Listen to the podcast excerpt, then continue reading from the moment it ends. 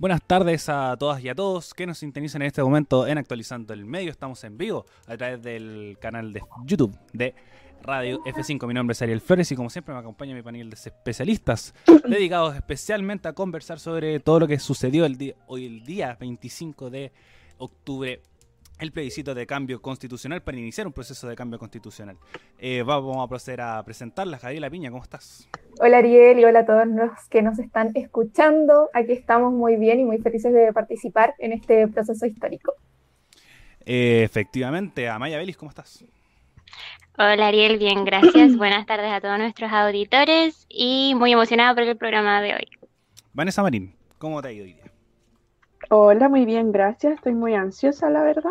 Y nada, esperando que pase lo que tenga que pasar, lo mejor, ojalá. Y por último, pero no menos importante, Tamara Molina, ¿cómo estás? Hola Ariel, bien, gracias. Aquí emocionada ya partiendo este en vivo. Así que muchas gracias a todos los que nos van a escuchar hoy. Sí, efectivamente, hoy día estamos completamente centralizados en discutir lo que sucedió el día de hoy, 25 de octubre, el día donde se pregunta a la ciudadanía sobre si aprueba o rechaza un cambio constitucional y a través del método que se está haciendo, si es a, eh, través de una convención mixta o convención constitucional. Eh, esto ahora son las 17:41 específicamente y estamos a 20 minutos del cierre de mesas. Así que estamos haciendo la antesala de todo lo que puede suceder y además les anunciamos que a las 8 vamos, ya vamos a dar los primeros resultados de lo que está sucediendo en el extranjero de forma oficial. Eh, en varios medios de comunicación han salido a boca de mesa varios resultados, bastante, algunos bastante llamativos, pero todo da la impresión de que gana el apruebo. En, por ejemplo, en Australia, en Nueva Zelanda, en Corea, en Japón, son todos eh, lugares donde ha ganado el apruebo. Hay pocos lugares donde ha ganado el rechazo, que por ejemplo es en los Emiratos Árabes. Sorprendentemente ganó el rechazo por un voto. Y también se hablaba mucho de Zagreb, donde hubo un empate. Así que eh, esos son resultados preliminares que vamos a revisar a las 8 y a las 9 están anunciados los resultados significativos del día en general. Y esto lo vamos a estar revisando en vivo a través del canal de YouTube de Actualizando el Medio. También los incitamos a que ustedes coloquen en, sus, en los comentarios cómo fue su participación, cómo vivieron este proceso democrático histórico, eh, sobre todo en tiempos de COVID. Eh, el movimiento fue todo muy extraño el día de hoy, así que chicas, vamos a proceder a, conversar cómo vivieron el día de hoy y cómo lo vienen de forma general el proceso de, de elección del día, del día 25 de octubre. Vane, voy contigo primero. ¿Cómo viviste este día? ¿Dónde votabas? Eh, pero de forma general para después pasar a historias particulares y ahí nos extendemos con más ganas. Pero ¿cómo viste este proceso? Sí, la verdad, eh, no me lo esperaba. Desperté más o menos temprano hoy día y vi que ya el movimiento de gente era bastante acelerado desde temprano, cerca de las 9, 9, y media, ya había mucha gente afuera. Eh, me tocó tocar, votar, perdón, acá en Puente Alto en el colegio, em, ¿cómo es que se llama? Alicante del Sol, que se encuentra cerca de la plaza del centro de Puente Alto. Em, y bueno, la verdad lo que mayormente vi, como les decía, es este agitamiento de mucha gente. En cuanto al distanciamiento social, la verdad no vi que se, eh, que se respetara mucho debido a que había mucha gente asistiendo a los locales desde temprano. Por lo que he visto hasta el momento, la gente empezó a bajar ya después de almuerzo, cuando eh, empezó a asistir menos gente porque ya, claro, la mayoría estaba dentro de sus casas, todos prefirieron ir a votar temprano. Entonces, más o menos el panorama que vi fue bastante, como les decía, agitado, em, con bastante público, y, pero fuera de eso, muy tranquilo. No, no vi nada que, por suerte, que eh, dificultara algún proceso ni nada. Sí es interesante todo lo que está sucediendo. Ah, sorprendentemente diría que hay un movimiento de gente bastante alto. No, yo no me lo esperaba como de esa forma. Yo no me esperaba con un movimiento tal de gente. Yo pensaba que iba a haber mucha menos. Producto del contexto COVID más que de la votación en sí. Pero por lo menos en los locales que yo revisé, porque acompañé a toda mi familia a votar, eh, visité la comuna de La Granja, la comuna de San Miguel y la comuna de La Cisterna. Estuve en estas tres comunas y en todas mucha, mucha gente. Cuadras y cuadras de gente. Eh, tengo a unos familiares que son de la Florida del estadio, del estadio Bicentenario de la Florida, y también la tónica se mantenía. Mucha, mucha gente, a pesar de que puedes decir que en varios medios de comunicación decía se vea bastante gente porque hay fila pero aún así teníamos un antecedente de primarias, de antecedente de elecciones presidenciales, de elecciones municipales, que eran vacíos. Ni, ni, con fila, ni con el colegio abierto, ni con el colegio cerrado, con mucho menos tiempo para votar que era muy poca la, el movimiento, así que estoy bastante sorprendido, bastante esperanzador por los números. Estoy muy ansioso por ver los números, eh, gane quien gane la opción, pero cuánta gente votó. Eh, así que mientras busco el dato de cuánta gente votó para el año 2017, para la Aquí lo segunda vuelta presidencial, bueno, que bueno, la tienes, Vane, así que no es necesario que, que yo lo busque. Así que, eh, que luego lo vamos a ir comparando a medida que vayan saliendo resultados. Pero Tami, cuéntanos cómo tú ves este proceso de, de elección hoy día 25 de octubre. Eh, bueno, sí, yo voto acá en la comuna de Quilicura y me tocó votar en un colegio que se llama San Carlos. Y bueno, desde que me desperté en la mañana eh, quedé también sorprendida con la cantidad de personas que se veían alrededor de las diferentes comunas que se estaban cubriendo, Estadio Nacional, Puente Alto, Maipú. eh, habían filas, filas grandes para poder entrar a los locales de votación. Eh, lo que me sorprendió mucho, ya que durante harto tiempo previo a este plebiscito eh, estaba esta duda de qué va a pasar con la participación ciudadana, considerando que estábamos en pandemia, quizás no había mucho interés. Ahí la van después cuando diga el dato. Existen antecedentes también de que la participación electoral juvenil es súper baja en nuestro país. Entonces, para mí fue también muy sorprendente. Y respecto a mi experiencia votando, claro, fui a este colegio, eh, fila enorme, estuve como unos 30 minutos, que igual fue expedito, eh, pero había harta fila, eh, como decía la Vane, tampoco mucho distanciamiento social, ya que había harta gente, pero todos con mascarilla, al inicio alcohol gel, eh, los facilitadores ahí también ordenando a la gente, haciéndolos pasar a la, a la a, ejercer su voto, pero en general, eh, por lo menos todos con mascarillas, todos con alcohol gel, mucho joven también, me di cuenta que había Mm. mucha participación de la juventud, y bueno, para mí un proceso masivo, me gustó mucho ver la participación que hubo hoy, así que ahora esperar los resultados, ver cuánta gente participó efectivamente y ver qué resulta ya a solo casi menos de 10 minutos de, que se cierren las mesas. Sí, recordad que estamos a menos de 10 minutos que cierran las mesas, son las 19.47. eh, con toda ya la ansia que nos, nos va a ya nos va viendo, recordar que las mesas se cierran, pero es un proceso mucho más largo.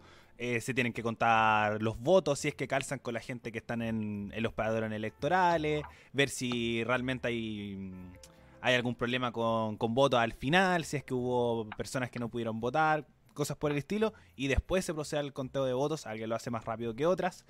Eh, pero ya se pueden tener resultados preliminares y vamos a estar completamente atentos a las 8 de la tarde y ojalá que ustedes también sigan eh, prefiriendo a los medios independientes y no los medios tradicionales. Eh, Gabriela Piña, cuéntanos, ¿cómo viviste este día de forma general? Eh, ¿Cómo lo observaste en los medios de comunicación? Como también, tu familia es bastante numerosa, ¿cómo lo vivieron también ustedes en familia? Bueno, eh, a nivel general, creo que tuve la misma percepción que las chiquillas. Eh, se veía harta gente, se veía harta gente en las calles. Se supone que eh, los locales de votación deben quedar cercanos a donde uno reside, por lo que se veía harta gente caminando, más de lo usual, digamos, también harto vehículo. Yo al momento de ir a votar me trasladé en vehículo, me fueron a dejar y se veía harto vehículo, había harto taco, harta, harta congestión en lugares en los que usualmente no hay. Y eh, por otro lado, respecto a... ¿Cuál, cuál, era, ¿Cuál era la otra pregunta, verdad? ¿Cómo viste el proceso eh, en general?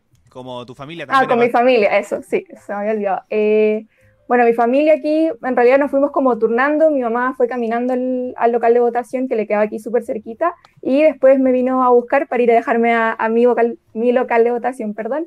Y por otra parte mi hermana se fue súper temprano porque le tocó ser vocal de mesa aquí en un local de, de independencia y mi papá también fue como ahora en la tarde, o sea, nos dividimos y, cada uno fue como una hora diferente para que no, no estuviéramos como todos al mismo tiempo. Y a nivel general, bueno, lo que estuve viendo a través de las noticias durante el día, algo que se destacó bastante era la participación juvenil.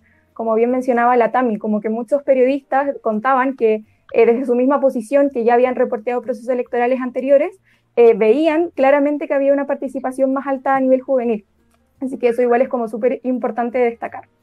Es súper importante, sobre todo que en- hemos visto que en procesos anteriores lo más bajo era la participación juvenil, eh, era casi ascendente para decir que la gente, de- o más que era la, esta típica curva donde los más bajos son los extremos. Eh, pero esto va subiendo de a poco y sobre todo el contexto en que estamos realizando este plebiscito. Pero por último, Maya, ¿cómo viviste este proceso de forma general? ¿Cómo lo sentiste también? O el, tema de la espera de los resultados. También es algo súper oh. importante. Bueno, estoy ansiosa realmente como por los resultados, por la misma razón que tú. En realidad me interesa mucho saber la cantidad de votantes. Es una cifra que me mantiene al tanto. Y respecto a cómo lo viví, yo pasé por tres comunas, igual igual que tú, Ariel, eh, Huechuraba, em, Independencia y Conchalí. Y también vi harto flujo de personas, sobre todo en Independencia, las calles estaban muy llenas, las micros. Eh, estuve leyendo por ahí que también el transporte estuvo muy, pero muy, muy lento.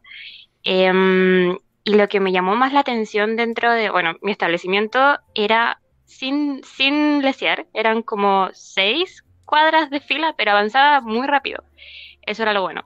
Y mm, y respecto a lo que más me llamó la atención fue la emoción de los niños con su voto simbólico. Escuchaba muchos niños demasiado contentos por poder ir a votar y demasiado entusiasmados y eso me gustó mucho. Sí, es algo no menor. Eh, el tema de como la participación en general, tanto de adultos mayores como de jóvenes, como también de los niños, que son también personas que quedan un poco al margen de este proceso, pero es súper importante para ellos entenderlo. Y creo que es súper relevante que esto se, discuta, pero esto lo podemos conversar más adelante cuando conversemos de lo que se viene más adelante. Pero ya le empiezo a preguntar sobre sus casos particulares. ¿Cómo, cómo sintieron este día desde ayer?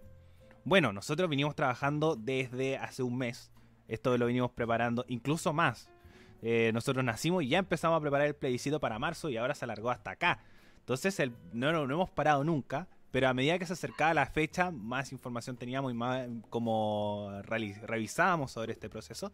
Así que, pero a medida que se acercaba el, día, cómo se sentían después el día de la elección, cómo fue también llegar a la mesa, todo su día hasta llegar hasta este momento, para que lo cuenten a nuestra audiencia, porque es son casos representativos. Así que procedo primero contigo. ¿Con quién voy? Con la Tami. Tami, coméntanos, ¿cómo fue tu día desde ayer hasta, hasta ahora mismo que estamos en live a través de Radio F5? Sí, bueno, eh, como decías tú, lo veníamos preparando desde hace mucho y por lo menos para mí, creo que para todos ustedes, era un día muy esperado, porque hoy es un día histórico. Eh, no teníamos la posibilidad de participar en un plebiscito hace más de 30 años. Y en este momento, eh, dependiendo de los resultados, se abriría un proceso de participación ciudadana nunca antes visto en la historia de nuestro país. Así que esperaba este, este día con muchas ansias, me pongo muy ansiosa cuando son las votaciones, estoy ahí muy atenta. Así que bueno, desde ayer eh, nerviosa por este día, hoy día con hartas ganas de levantarme, de ir a ver cómo estaba el ambiente, estando muy atenta también a las noticias, ver cómo estaba la participación de la gente, que yo creo que ese era como el punto más dudoso de todo este plebiscito, cuántas personas iban a ir a votar. Por lo mismo, ahí también más adelante nosotros en unos minutos más les vamos a estar informando eh, cómo sería este proceso, vamos a ir actualizándoles cómo han sido los resultados de las votaciones, ya queda poquito, a cinco minutos ya estamos, así que bueno, eh, reiterar esa emoción que se ha sentido hoy día y ahora estar con ustedes ya a punto de, de transmitir las elecciones, así que ha sido un día muy agitado, muy nervioso, muy ansioso por este, por este proceso, así que eso en general. ¿Y cómo fue el movimiento en tu local de votación? como por el tema de normas sanitarias, recordáis que esto no es en un contexto normal. Eh, estamos en contexto COVID, cómo fue el tema de los facilitadores, el tema de los vocales de mesa también, cómo fue todo esto que giró en torno a tu local de votación y quizás si acompañaste a alguien más poder verlo, eh, cómo todo cómo lo viviste también este, este sentido del COVID en esta elección.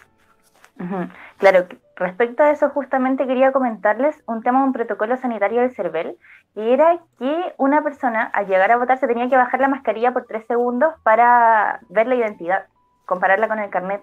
Y a mí no me pasó eso, no me hicieron sacar la mascarilla y también por otro lado había otra norma que era que uno mismo tenía que sacar el, el folio, si no me equivoco se llama, Y en mi caso, los mismos vocales de mesa me lo sacaron. Entonces fue como todo muy rápido. Yo solo entregué, dejé el carnet en la mesa y firmé donde me correspondía con mi propio lápiz. Y de ahí nada más. Eh, entonces, a la labor de los facilitadores también al inicio de cada mesa, por, bueno, dependiendo del lugar, yo creo que se distribuían, pero al inicio, eh, o sea, perdón, afuera de las mesas de las salas, eh, iban organizando a la gente, había una coordinación directa entre ellos y los vocales de mesa. Particularmente a mí no me tocó acompañar a nadie en mi casa, fui solita caminando porque me quedaba súper cerca de mi casa el, local de votación, pero también el ambiente en la calle estaba muy lleno, eh, mucha gente caminando también a sus locales de votación, como mencionaba la Gaby acá en Quilicura también, había mucho tráfico, mucho taco, porque también algunas calles estaban cortadas. Y, por ejemplo, la calle donde se ubicaba mi colegio estaba llena de gente. Estaba toda la calle ocupada por las personas en una fila súper grande. Así que, bueno, en general, respecto a las medidas sanitarias, eso fue lo que me llamó la atención, el tema del cumplimiento del protocolo del CERVEL. Eh, y eso en general. Eh, qué interesante todo esto de que se cumplan las normas sanitarias. después voy con mi caso, que no se cumplió ninguna. Eh, pero ya ir detallando, eh, porque esto, se, por lo menos mi caso, da para largo. Pero Amaya, cuéntanos cómo tú viviste todo esto, tu proceso en particular, cómo votaste, qué, como, qué normas y cuáles no se cumplieron en, en tu local de votación. Había mucha gente, había poca gente. el orden también no es llegar y hacer una fila sobre todo con una gran aglomeración de gente. Ya sabemos cómo es la sociedad chilena, que poca organización podemos tener en espacios reducidos y me imagino en temas de elecciones. Así que, ¿cómo también lo viste tú? Bueno, en mi caso particular, el colegio al que yo asistí es como un doble colegio. Está eh, el de Quito, no sé exactamente cuál era su nombre, y el de Jorge Ester, eh, o sea, Rosa Esther Alessandri Rodríguez. Entonces eh, se generó una aglomeración, pero brutal de personas. Em, como dije antes, mi, mi, la, fila en la que yo estuve fue eterna, o sea, era mucha gente y no, no se, no, se respeta, no se respetaba para nada el distanciamiento social, o sea, no era un metro y medio, no. de hecho, era menos de un metro y la gente como que también, bueno, no sé si a ustedes les pasa, pero eh, como que la gente cuando avasalla un poco tu espacio personal, eh, uno tiende como a tratar de, moverse hacia adelante, pero también está la otra persona, entonces no, había como mucho que hacer. Y todos estaban también con esa ansiedad, yo la sentía en el aire por lo menos esa ansiedad de ya ir a votar y que el calor también, que el sol pegaba muy fuerte, yo fui eh, después de las 12, entonces igual fue un horario malísimo para haber asistido a votar. y por otro lado, eh, a mí sí me hicieron eh, bajarme la mascarilla para darse cuenta de si era yo o no. Em, tampoco tuve cero contacto con ellos. Eh, yo saqué el. ¿Cómo se llama? ¿El, el folleto? El folio. El, folio. Y. Em, y no, no tuve contacto con ellos. Ellos, tampoco tocaron mi carnet. Y mm, la verdad es que el proceso fue bastante rápido. Yo marqué mi, lo, mm, lo que decidí votar y acabó, acabó muy pronto. lo, que más esperé fue en la fila y en encontrar el final de la fila, porque ahí sí que fue infinito. y Tami, ¿tú cuánto más o menos te demoraste en votar? ¿Yo? Tami. O yo. Yo me demoré alrededor de 30 minutos, yo creo, en total. Ah, Pero estaba todo muy organizado, sí, no había mucho caos. No deja de ser. Eh, también recordar que la mañana, tipo 8 de la mañana, estaba bastante helado, incluso tipo 11 eh, cayeron sus gotitas. Así que fue bastante sorprendente. Yo veía el tiempo y decía, van a, va a haber lluvia. Y decía, hubo calor toda la, toda la semana. Y al día del plebiscito, llueve. Yo cuando fui estaba bastante, bastante fresco, como se, se podría denominar. Gaby, ¿tú cómo viste este proceso? Bueno, en mi caso eh, personal, yo estaba realmente muy emocionada porque esta era mi primera participación en un proceso electoral y más encima un plebiscito, así, así que fue como doblemente emocionante para mí. Y bueno, en mi caso personal, me tocó en un colegio de aquí, de aquí Independencia, como mencioné antes, en el Liceo José Manuel Balmaceda, que está en Salomón Sac, en la calle Salomón Sac. Y en mi caso fue súper expedito todo porque llegué a mi mesa y estaba vacía. Así que entré al tiro y me demoré como un minuto ahí adentro, fue súper rápido. El colegio en el que yo estaba también se respetaban todas las medidas sanitarias. Al entrar me echaron alcohol gel, al entrar a la sala de nuevo me echaron alcohol gel y eh, tal y como le sucedió a la Maya, se respetaron todos los protocolos, en ningún momento tuve contacto con los vocales de mesa. Eh, y también, o sea, bueno, no me hicieron sacarme la mascarilla, pero yo me la saqué de emocionada. Eh, entregué el carnet, así como que lo puse en la mesita y me saqué la mascarilla, como porque yo sabía que ese era el protocolo. Pero eso, en verdad, en mi caso fue muy, muy expedito. Y en el colegio no, tampoco no había ningún caos, había harta gente, pero todos respetando las medidas, aparte que el colegio es bien grande, así que tenía harto espacios abiertos por lo menos. Así que eso fue un proceso bastante rápido en mi caso. Mira qué, interesante, tenemos algo más o menos, eh, algo bastante expedito. ¿Y tú, Anne, cómo, cómo fue este proceso para ti? Eh, ¿A qué hora fuiste a votar más o menos? Em, la verdad es que sí, como que igual fue expedito, entendiendo, eh, considerando más bien la cantidad de gente que había. Em, como ya lo mencionábamos y como adelantaba un poco, eh, Puente Alto tiene uno de los, eh, digamos, padrones electorales más grandes, donde más vota gente. Y justamente el colegio que me tocó votar em, tenía mucha gente, la fila era kilométrica. Eh, sin embargo, fue bastante rápido, solo que, como les comentaba en un principio, las medidas de distanciamiento no funcionaron mucho. Sin embargo, había un buen control de todo lo que estaba pasando adentro con respecto a las metodologías que tenían que cumplir los eh, asistentes de mesa o los mismos vocales. Em, en mi caso se cumplieron, no tuve ningún problema con eso.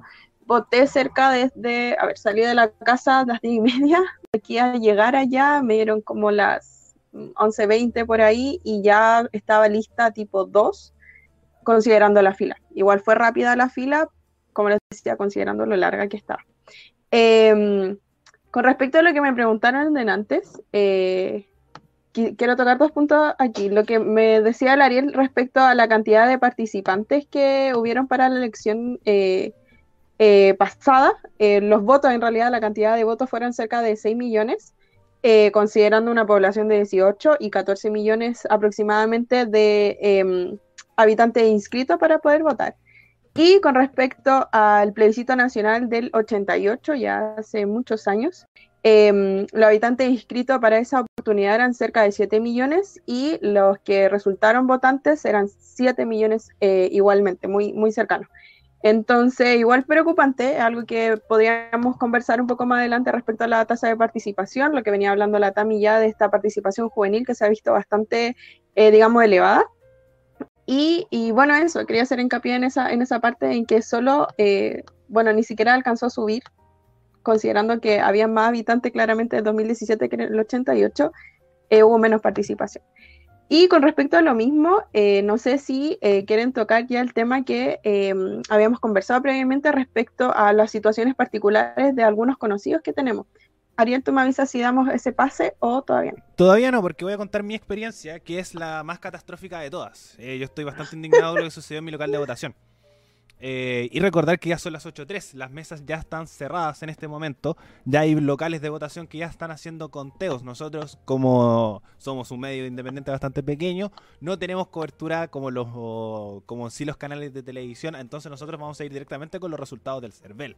Entonces ustedes lo van a ver directamente desde esta transmisión cuando ya haya las primeras actualizaciones. Yo estoy atento para para lanzar los primeros ya los primeros resultados que se supone que a las 8 de la a las 8 de, la tarde de este día 25 se darían los resultados oficiales de los chilenos en el extranjero. Así que estaremos atentos, pero por mientras les cuento mi experiencia, yo fui a votar como las 10 de la mañana en el Colegio Esperanza Joven de la Cisterna, uno de los locales de votación con más mesas de mi comuna, que es bastante pequeña.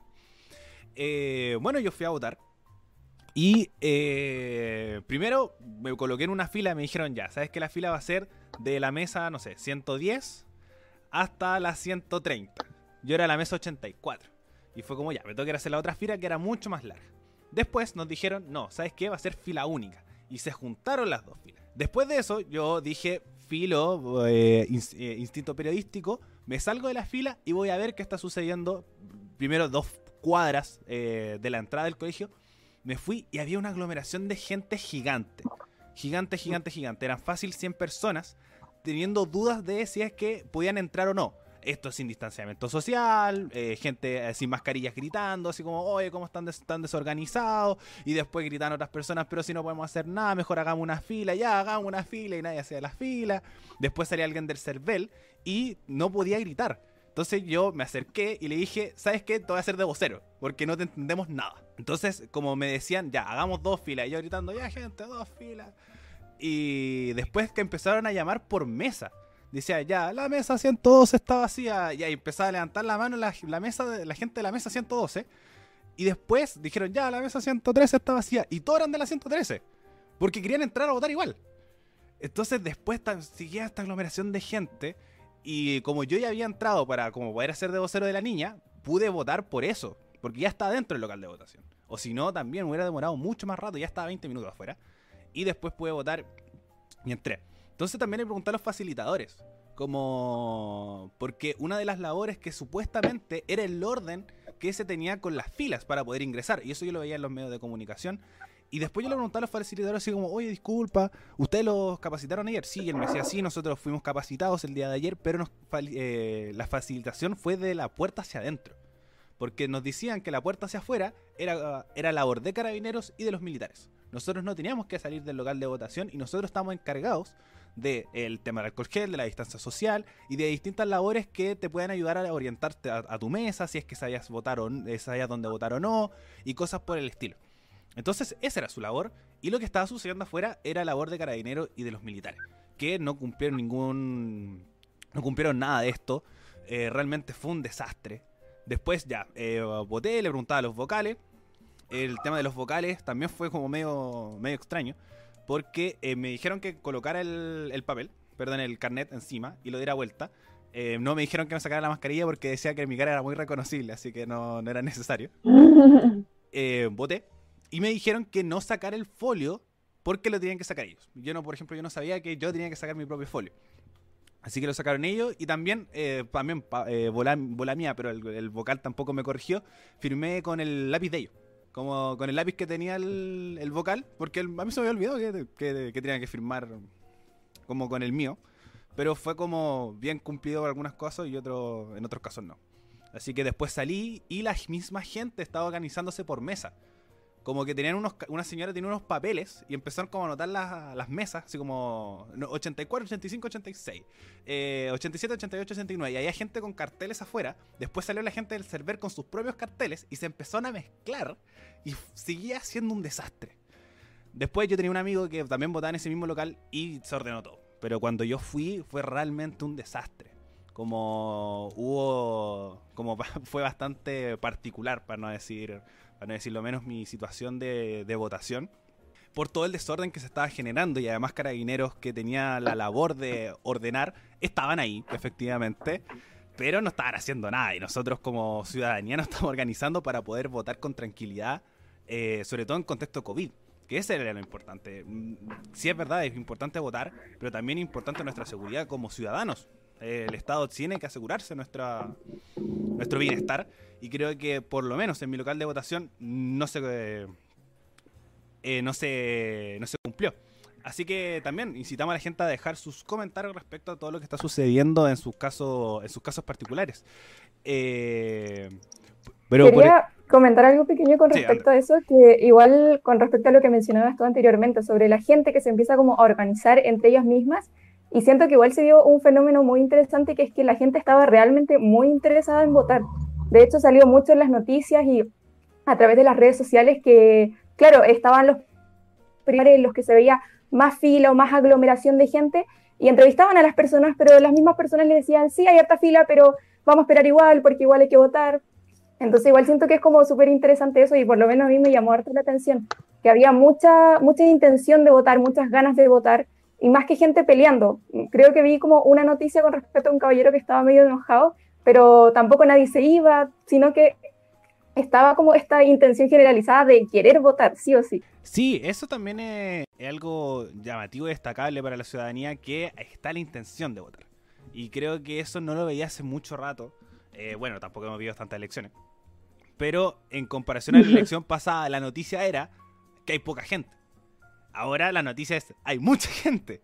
Eh, es cosa de ver los titulares, que sería un ejercicio muy entretenido para el próximo programa. Ver los titulares de, de, la, de la televisión, que son los más característicos, de cómo eran los votos. Y obviamente lo vamos a ver plasmado con los resultados finales de cuánta gente ya ha votado, que al parecer ya es bastante. Por lo menos en mi mesa ya se veían hartos votos y yo fui temprano. Y ya se veían bastantes votos en las urnas. Y más encima los votos son chiquititos. Entonces, como se nota realmente, por ejemplo, para las elecciones de diputados y senadores, como los son manteles, prácticamente, el, el doblez son más grande y la urna queda bastante chica con pocos votos. Ahora se notaba mucho más porque los votos eran chiquititos. Bueno, chicas, ahora sí podemos pasar a, a los casos particulares que nosotros hemos ido reporteando. Vamos a partir con el caso de, de Rocío Romero. Así que, Vanes, si tú tienes los antecedentes, tienes los datos y me das el pase para poder reproducir el audio que nos envió. Eh, ¿Se escucha, cierto? Se escucha.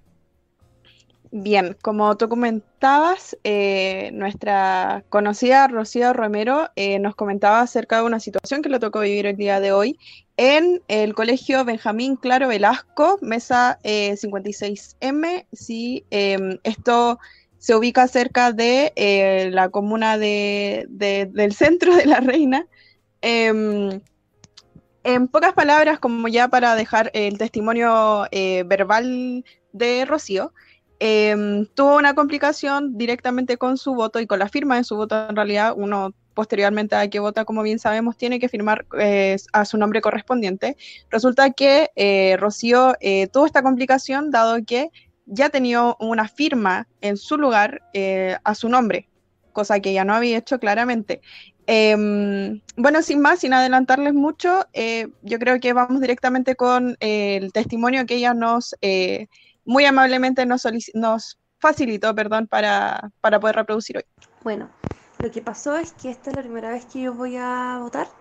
Entonces llegué a mi local de, de votación, que era un colegio, y me acerqué a mi mesa y me pidieron lo típico, me pidieron el carnet, me pidieron que me sacara la mascarilla por tres segundos para ver mi cara, se dieron cuenta que si era yo y todo lo demás, pero al momento de que buscaron mi nombre en la lista que ellos tenían para que uno firmara, eh, se dieron cuenta que alguien había firmado em, en, el, en mi casilla y por un momento caí en pánico porque no sé cómo actuar en estas cosas y parece que las personas tampoco sabían cómo actuar en estas situaciones porque se empezaron a poner nerviosos y me puse más nerviosa yo porque dije, oh, esto va a pasar algo malo aquí.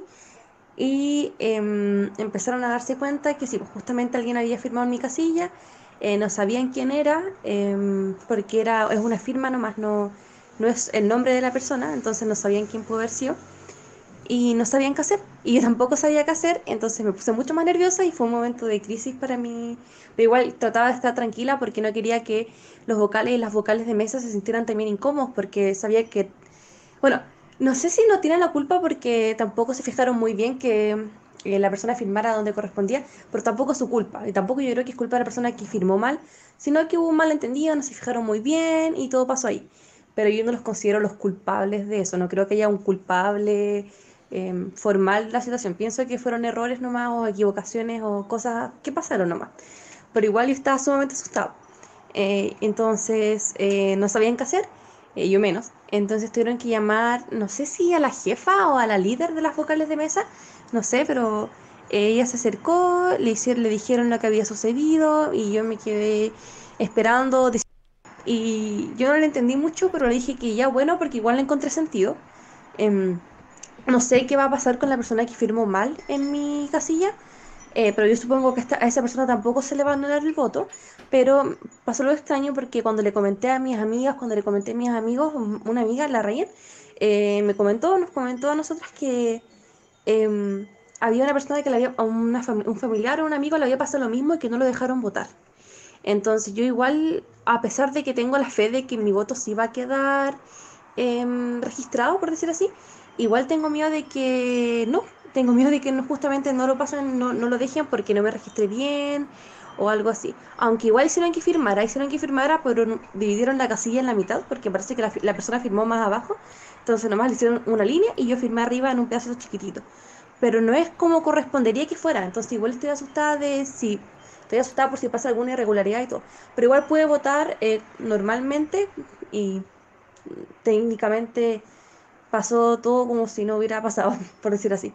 Y eso, eso es lo que sucedió. Em, igual es una lata porque estas cosas no deberían pasar, obviamente, pero tampoco le puedo echar la culpa a alguien porque siento que es un error que cualquier persona podría cometer. Y aparte la señora que me habló, no sé si es verdad, me dijo que era algo que pasaba constantemente. Entonces decidí creerle porque ¿qué más iba a hacer? Y eso, espero que mi voto cuente y el voto, el voto de todas las personas que le haya sucedido lo mismo eh, también cuente, porque sería sumamente injusto si no es culpa de la gente que quiere votar. Entonces no debería suceder eso. Pero sí, eso es lo que sucedió. Bueno, y tenemos las declaraciones de, Rocío Romero. Sí, con respecto a eso, eh, luego conversando con Rocío, ya me mencionaba que tampoco había algún tipo de aseguramiento de que efectivamente se le iba a validar el voto como ella menciona en el relato, eh, solo lo que le dijeron, que en verdad para mí fue bastante como negligente el proceso, em, le dijeron que iban a escribir por, los dos lados de la hoja, por el lado posterior, eh, que iba a dejar una especie de constancia a la presidenta de la vocal de mesa, de vocal de mesa, perdón, em, y que iba a dejar un registro y que eso se iba a enviar por correos de Chile. No le dijeron a dónde a Rocío, no le dijeron cuál iba a ser el procedimiento, no le dijeron que se iban a contactar o no con ella. Entonces, lo único que eh, sucedió en este caso, como ella bien les decía, le hicieron una rayita y hicieron que ella firmara, eh, digamos, al lado o abajito, considerando el espacio que había dejado esta mosca o esta firma de otra persona, eh, que firmara al lado y que sí o sí se le iban a, contar el voto, cosa que no sabemos. Em, quería mencionar también que de todas maneras este no es un caso aislado todavía, o sea, dentro de lo que hemos visto en redes sociales, hemos visto que esto se eh, ha repetido ya en otras comunas, como les decía, esto es cerca de la Reina, eh, pero tenemos otros testimonios donde se repite la misma situación, en donde gente va a firmar luego de haber votado y se encuentran con que el espacio donde ellos tienen que firmar ya eh, está ocupado por otra persona, no se sabe por quién. Em, esto sucedió en el Colegio Alberto Blest de San Ramón y otro caso sucedió también en el Colegio República de Colombia en la comuna de Santiago Centro. Entonces, algo que a lo que vamos a estar, vamos a tener que estar eventualmente atentos eh, con respecto a lo que suceda y a las declaraciones también que eh, fuese a emitir Cervel. Es súper preocupante, sobre todo que más allá del hecho, esto sucede en todas las elecciones. Todas las elecciones mm. siempre hay gente que firma mal, que, que no eh, coloca su firma en el nombre que corresponde. Y también va con la capacitación. Y con esto voy a leer el comentario que nos deja Poke Nachito, que dice, yo tenía unas ganas de poner un reclamo en mi mesa. Aunque sea broma, confundían al, al votante con sus indicaciones. Aunque también un factor visual que... Eh, no, y también Joaquín Bravo nos dice, a mí cuando me entregaron las papeletas y me indicaron cómo doblarlas, solo me indicaron que debía doblarlo en tres, y luego que no, que era a la mitad. Entonces también va con la capacitación de los vocales de mesa. Como realmente esta negligencia se puede generar por un montón de situaciones, pero ahí va con la, capacitación. Como, y después se presta malos entendidos, por ejemplo, muchas veces se habló de suplantación de identidad que dice que votaron por esa persona cuando perfectamente puede haber sido un error, o como no. Pero si tenemos el caso de la Rosita, también tenemos los casos que dice la, la Vane, primero también hay que ver que los votos siempre tienen que coincidir con las personas del, del padrón. Ojo que eso también es importante. Entonces ahí sí que se pueden ver problemas y pueden haber distancias, pueden haber dificultades. Pero en lo personal yo encuentro que, que sí es un error y ahí va la base de como la capacitación y que también sea un proceso prolijo quizás tener un segundo libro para, para solamente dedicado para reclamos o temas de errores, ¿cachai? Y no tener que hacerle como una rayita abajo y que firme así como en una esquinita. Eh, cuando hay gente que tiene firmas muy grandes. Así que yo encuentro que ahí el problema es una preparación mucho mayor en caso de errores. O por ejemplo, no he visto, pero en caso de, por ejemplo, manchas de voto. Si el voto se hubiera manchado, hay un protocolo. Pero también eh, qué pasa o si te equivocas para firmar. Por ejemplo, a mi prima, que dijo que le hayan dicho que firmara donde se anota el folio. Entonces también dejó una M donde está el folio y después tuvo que firmar al lado. Así que va con la, con la preparación de los vocales de mesa y encuentro de esta, este problema. Eh, chicas, ¿algún comentario respecto a la situación? ¿Algo parecido que hayan, hayan, hayan presenciado? Mm, antes de seguir con las situaciones, yo creo sería bueno dar el primer recuento que ya está disponible en el CERVEL. Sí, vamos primero con eso de los votos del extranjero, pero vamos primero, cerramos este tema.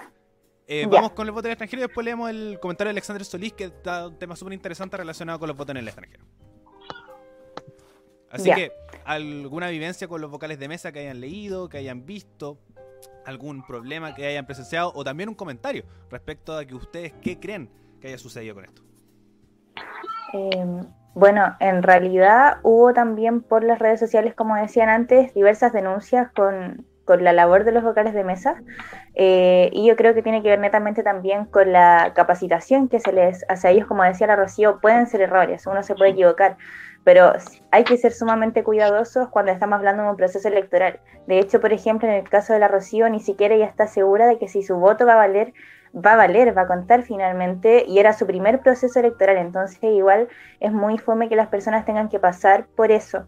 Eh, otra de las denuncias que se vieron a través de las redes sociales respecto a este tema fue de una persona que llegó a votar y ya habían votado en su nombre. Estaba hasta su firma, habían llegado con la cédula de identidad de ella, entonces esta persona estaba muy indignada porque finalmente no pudo votar, no hubo una explicación clara de lo que pasó, los vocales de mesa no sabían qué pasó, le explicaban que era todo muy raro, ella estaba impactada y bueno, a lo largo de las redes sociales también se han conocido diversos relatos, pero por eso la capacitación y tener un protocolo claro, yo creo que en el caso que se puede evidenciar como fue en el de la Rocío o en el de la persona que mencioné recién por las redes sociales, es sumamente importante que haya un protocolo muy definido y eh, bueno, como pasa en otras elecciones, siempre pasa, pero hay que tratar de evitar al máximo esos errores. Eh, chicas, ¿algo más que, agregar? Sí, yo tengo el testimonio, de hecho, de un vocal y presidente de mesa, eh, se llama Miguel Ángel Araya. él es fue vocal de mesa hoy día en el Liceo José Manuel Balmaceda, más conocido como Liceo Polivalente A80, que queda en Salomón Sac, eh, la Comuna de Independencia. Eh, bueno, él nos contaba más o menos su testimonio, su experiencia, que lo, que más me llamó la atención, de hecho, de lo que dijo, fue que hubo un muy bajo flujo de sufragistas, como a diferencia de lo que contábamos nosotros como experiencia. Eh, y también contestó la pregunta de qué se debería hacer en la situación de Rocío, como comentaba Vanessa. Así que voy a compartir el audio desde acá, pero Voy a sacarme los audífonos para que se escuche un poco mejor. Con el delegado electoral para ver que los vocales expliquen por qué pasó eso. Por ejemplo, acá me pasó en mi mesa que una señora que tenía problemas de motricidad, una muy viejita, y no podía hacer la firma, entonces puso el dedo. Pero puso el dedo como una casilla más arriba, ¿cachai? Y después llegó ese caballero a votar y nosotros le explicamos que la señora tenía problemas de electricidad, entonces como que puse el dedo tres veces, ¿cachai? Hasta que lo puse en el lugar correcto. Pero se lo explicamos a él y se lo explicamos a los delegados y claro, nos dijeron que dejáramos una observación en, en, en el padrón y en el, como en la, en la acta, ¿cachai? Pero si le parece muy sospechoso, debería hablarlo con el delegado. Bueno, eso nos compartía Miguel Ángel y también nos compartió su experiencia, así que Ariel, si puedes darle play al audio. Ah, la experiencia como vocal de mesa súper buena, eh, para, por lo menos para mí era mi primera, mi primera vez como vocal, fui el presidente de mi mesa y en cuanto al proceso, bastante tranquilo. En mi mesa no, no se hubo, no se hizo en ningún minuto alguna fila, como que estaba bastante expedito, votaba y no sé, después a los cinco minutos llegaba otra persona. Eh, hubo baja participación, tengo la impresión, por lo menos en mi mesa y en mi en el colegio, en el local de votación mío, porque si bien sí se vio gente, no se vio eh, la que debería haberse visto. Por ejemplo, en mi mesa votaban 350 personas, o ese era el padrón al menos, y hasta el minuto 87 personas asistieron a votar. Entonces tú te das cuenta que, igual hay una disminución, aunque quizás comparado a elecciones anteriores puede ser un, un, aumento quizás comparándolo, no sé, con municipales, elecciones municipales o elecciones parlamentarias y presidenciales, pero aún sigue siendo un número muy bajo. Entonces igual preocupa eso la participación. Ahora a las 8 empezaría el conteo de votos, así que si tengo alguna información, eh, se la hago llegar a ustedes, chicos de Radio F5. Un saludo. Ahí tenemos las declaraciones de Miguel Ángel, presidente de Mesa. Y hablando de resultados, ya tenemos los resultados preliminares. Hay que subir mucho la música. Eh, los resultados preliminares de ya las mesas en el extranjero que vamos a proceder a ver inmediatamente. Ahora lo están viendo ustedes en pantalla. ¿Qué tenemos?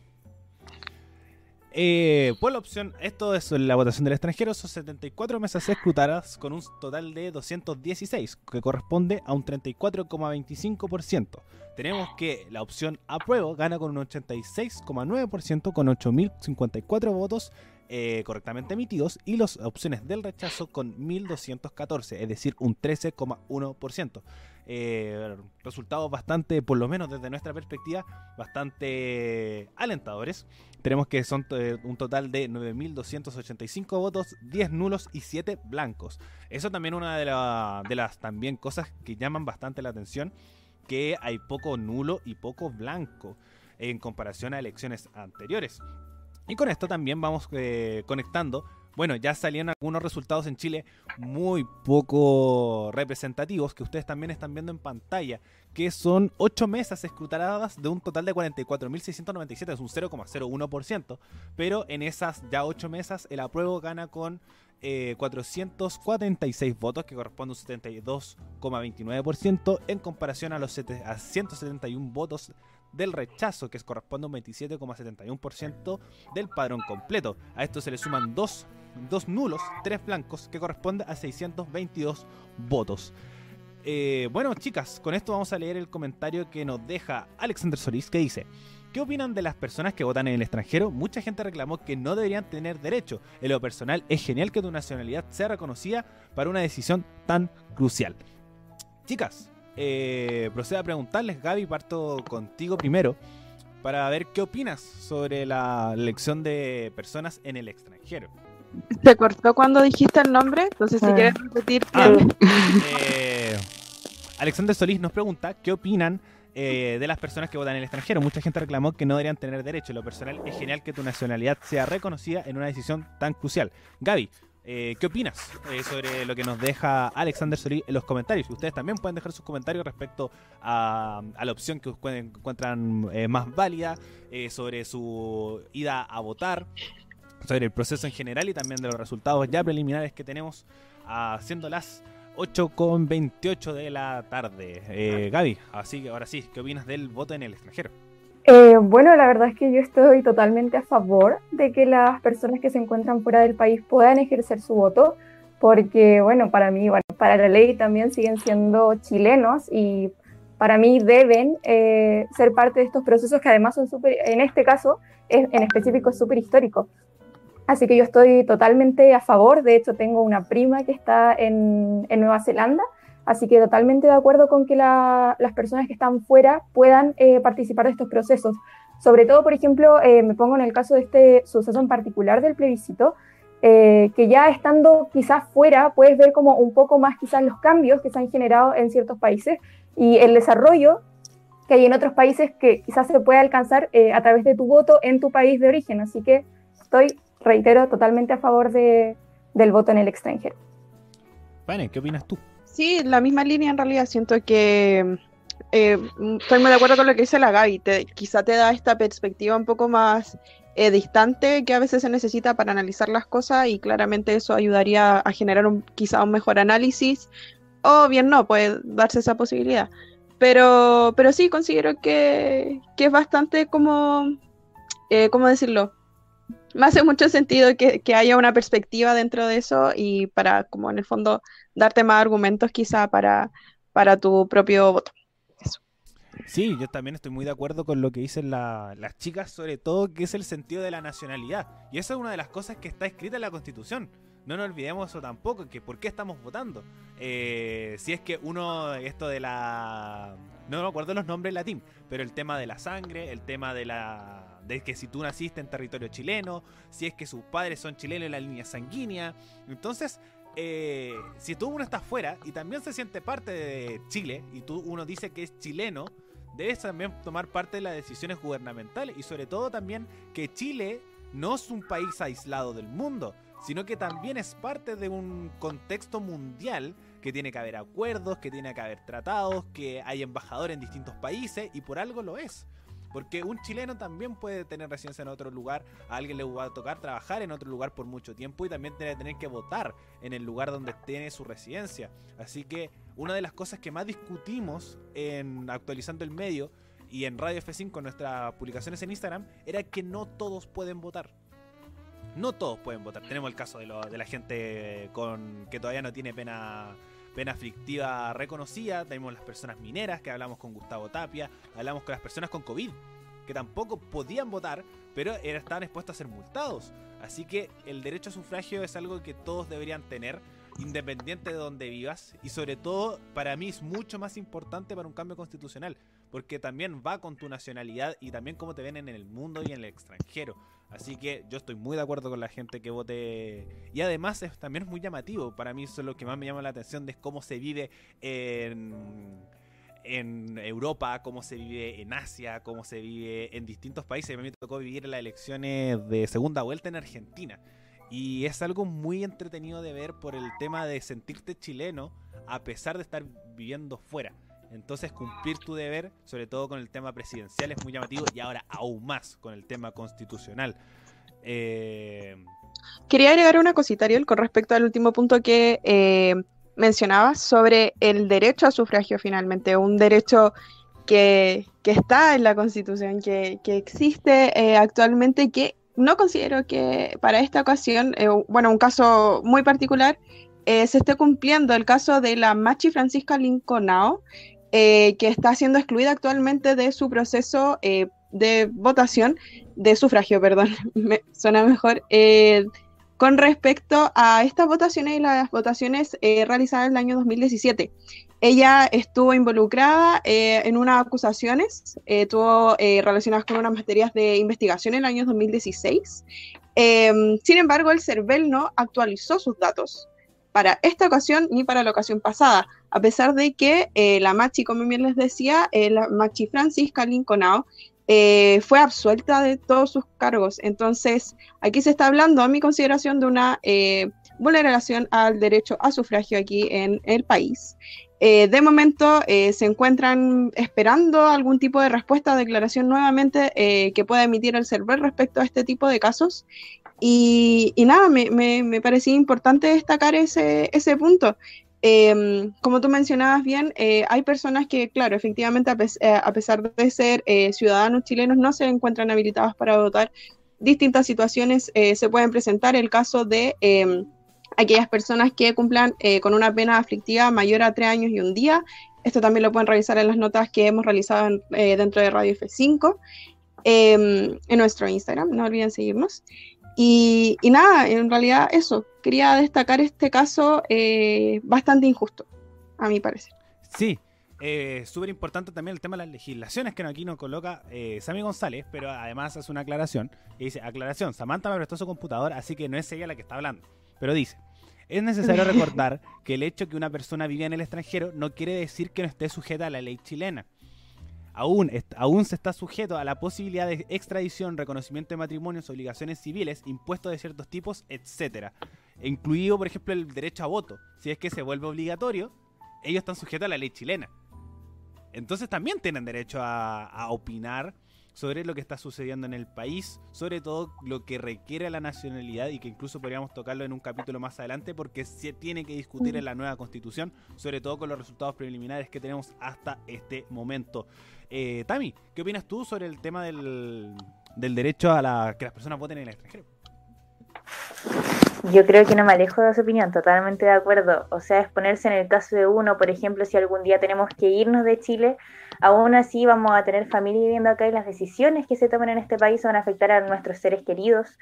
Eh, entonces, también, como decía la Vane, también es importante la perspectiva que se puede también desde el extranjero, mirar las cosas con otra amplitud, eh, conocer otro tipo de cultura, quizás eh, dependiendo del país que uno se encuentre, un país con otro, con otro modelo de sociedad. Entonces, no, totalmente de acuerdo en que se ejerza este voto en el extranjero y además destacar el tema de la nacionalidad y como lo, eh, como lo garantiza la actual constitución, eh, las personas con nacionalidad chilena deben votar, así que totalmente de acuerdo. Y por último, pero no menos importante, Amaya.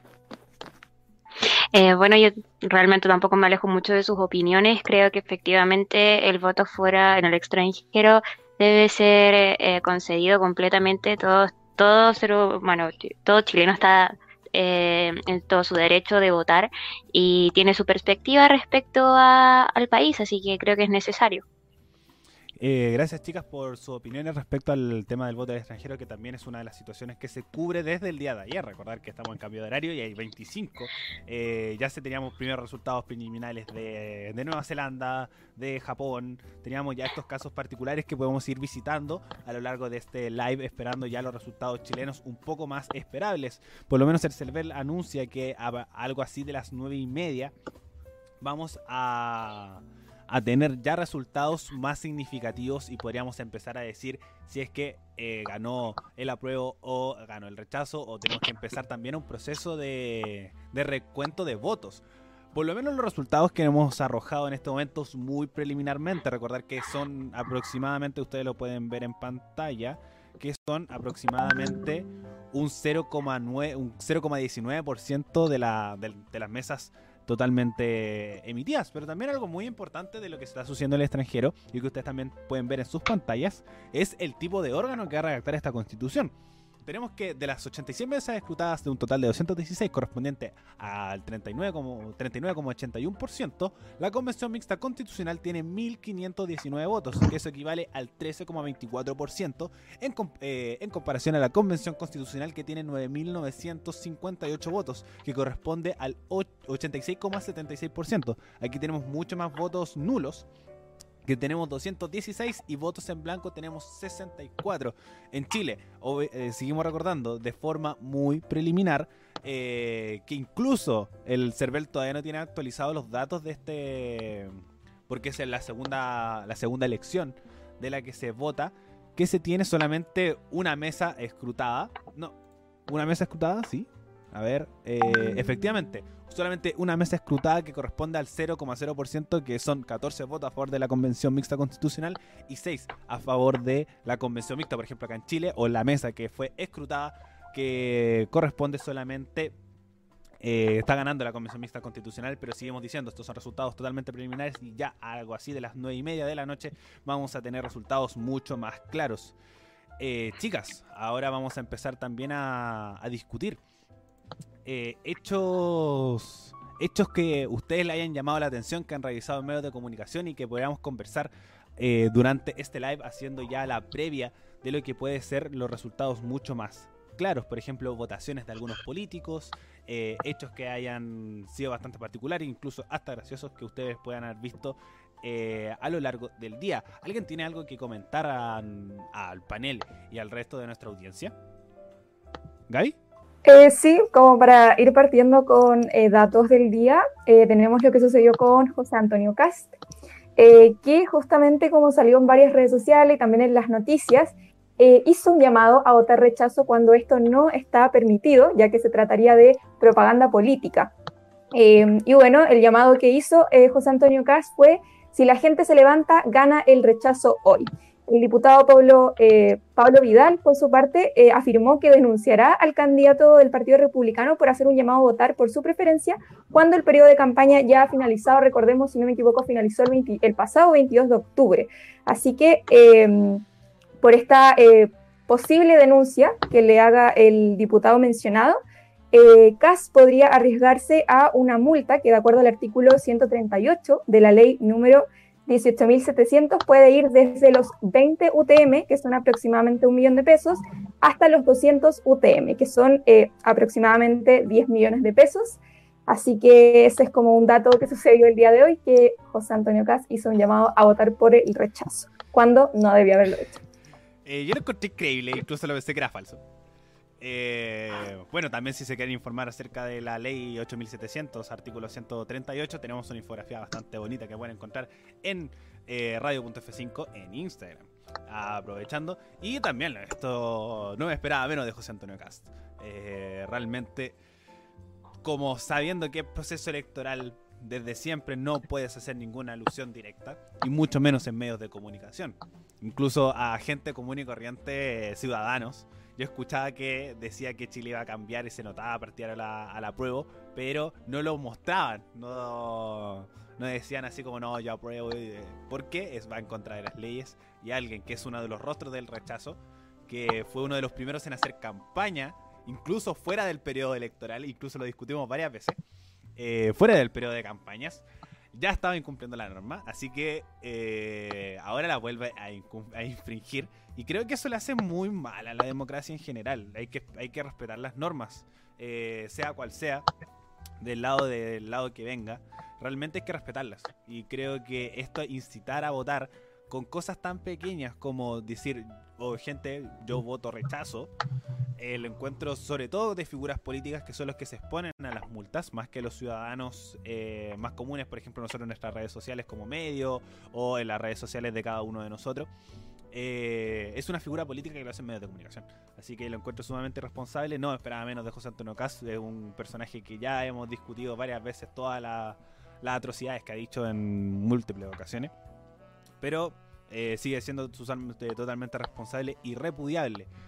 Y recordar, del lado que, venga, puede, puede, ser alguien de la prueba, igualmente va a ser una responsabilidad por lo mismo.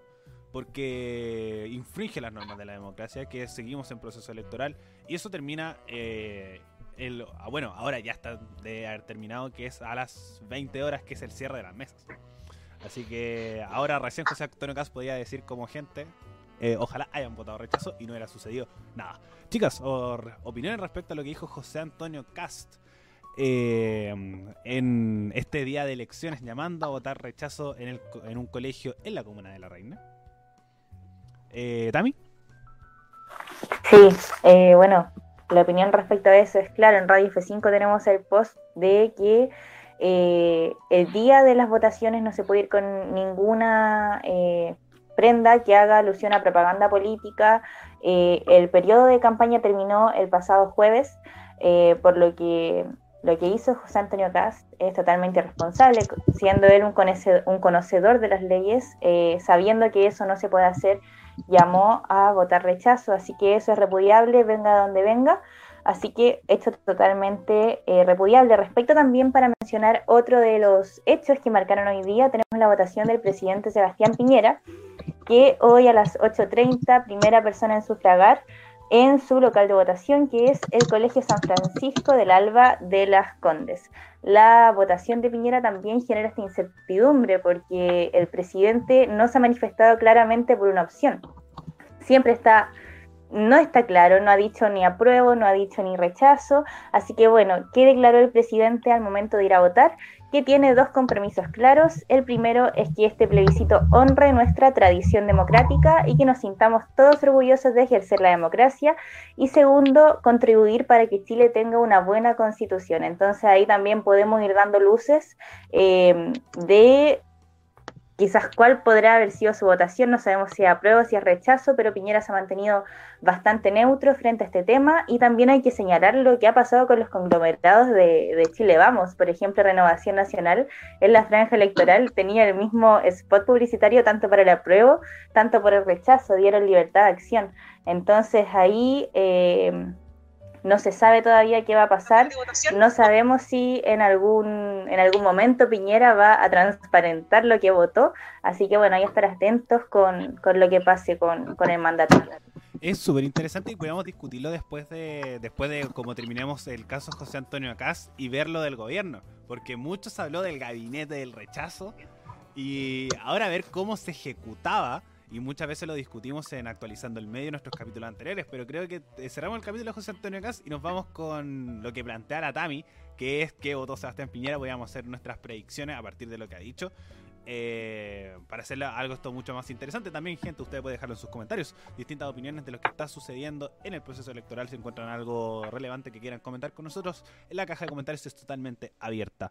Eh, Amaya, opiniones de lo que dijo José Antonio Casa haciendo un llamado a votar por el rechazo en día de elección.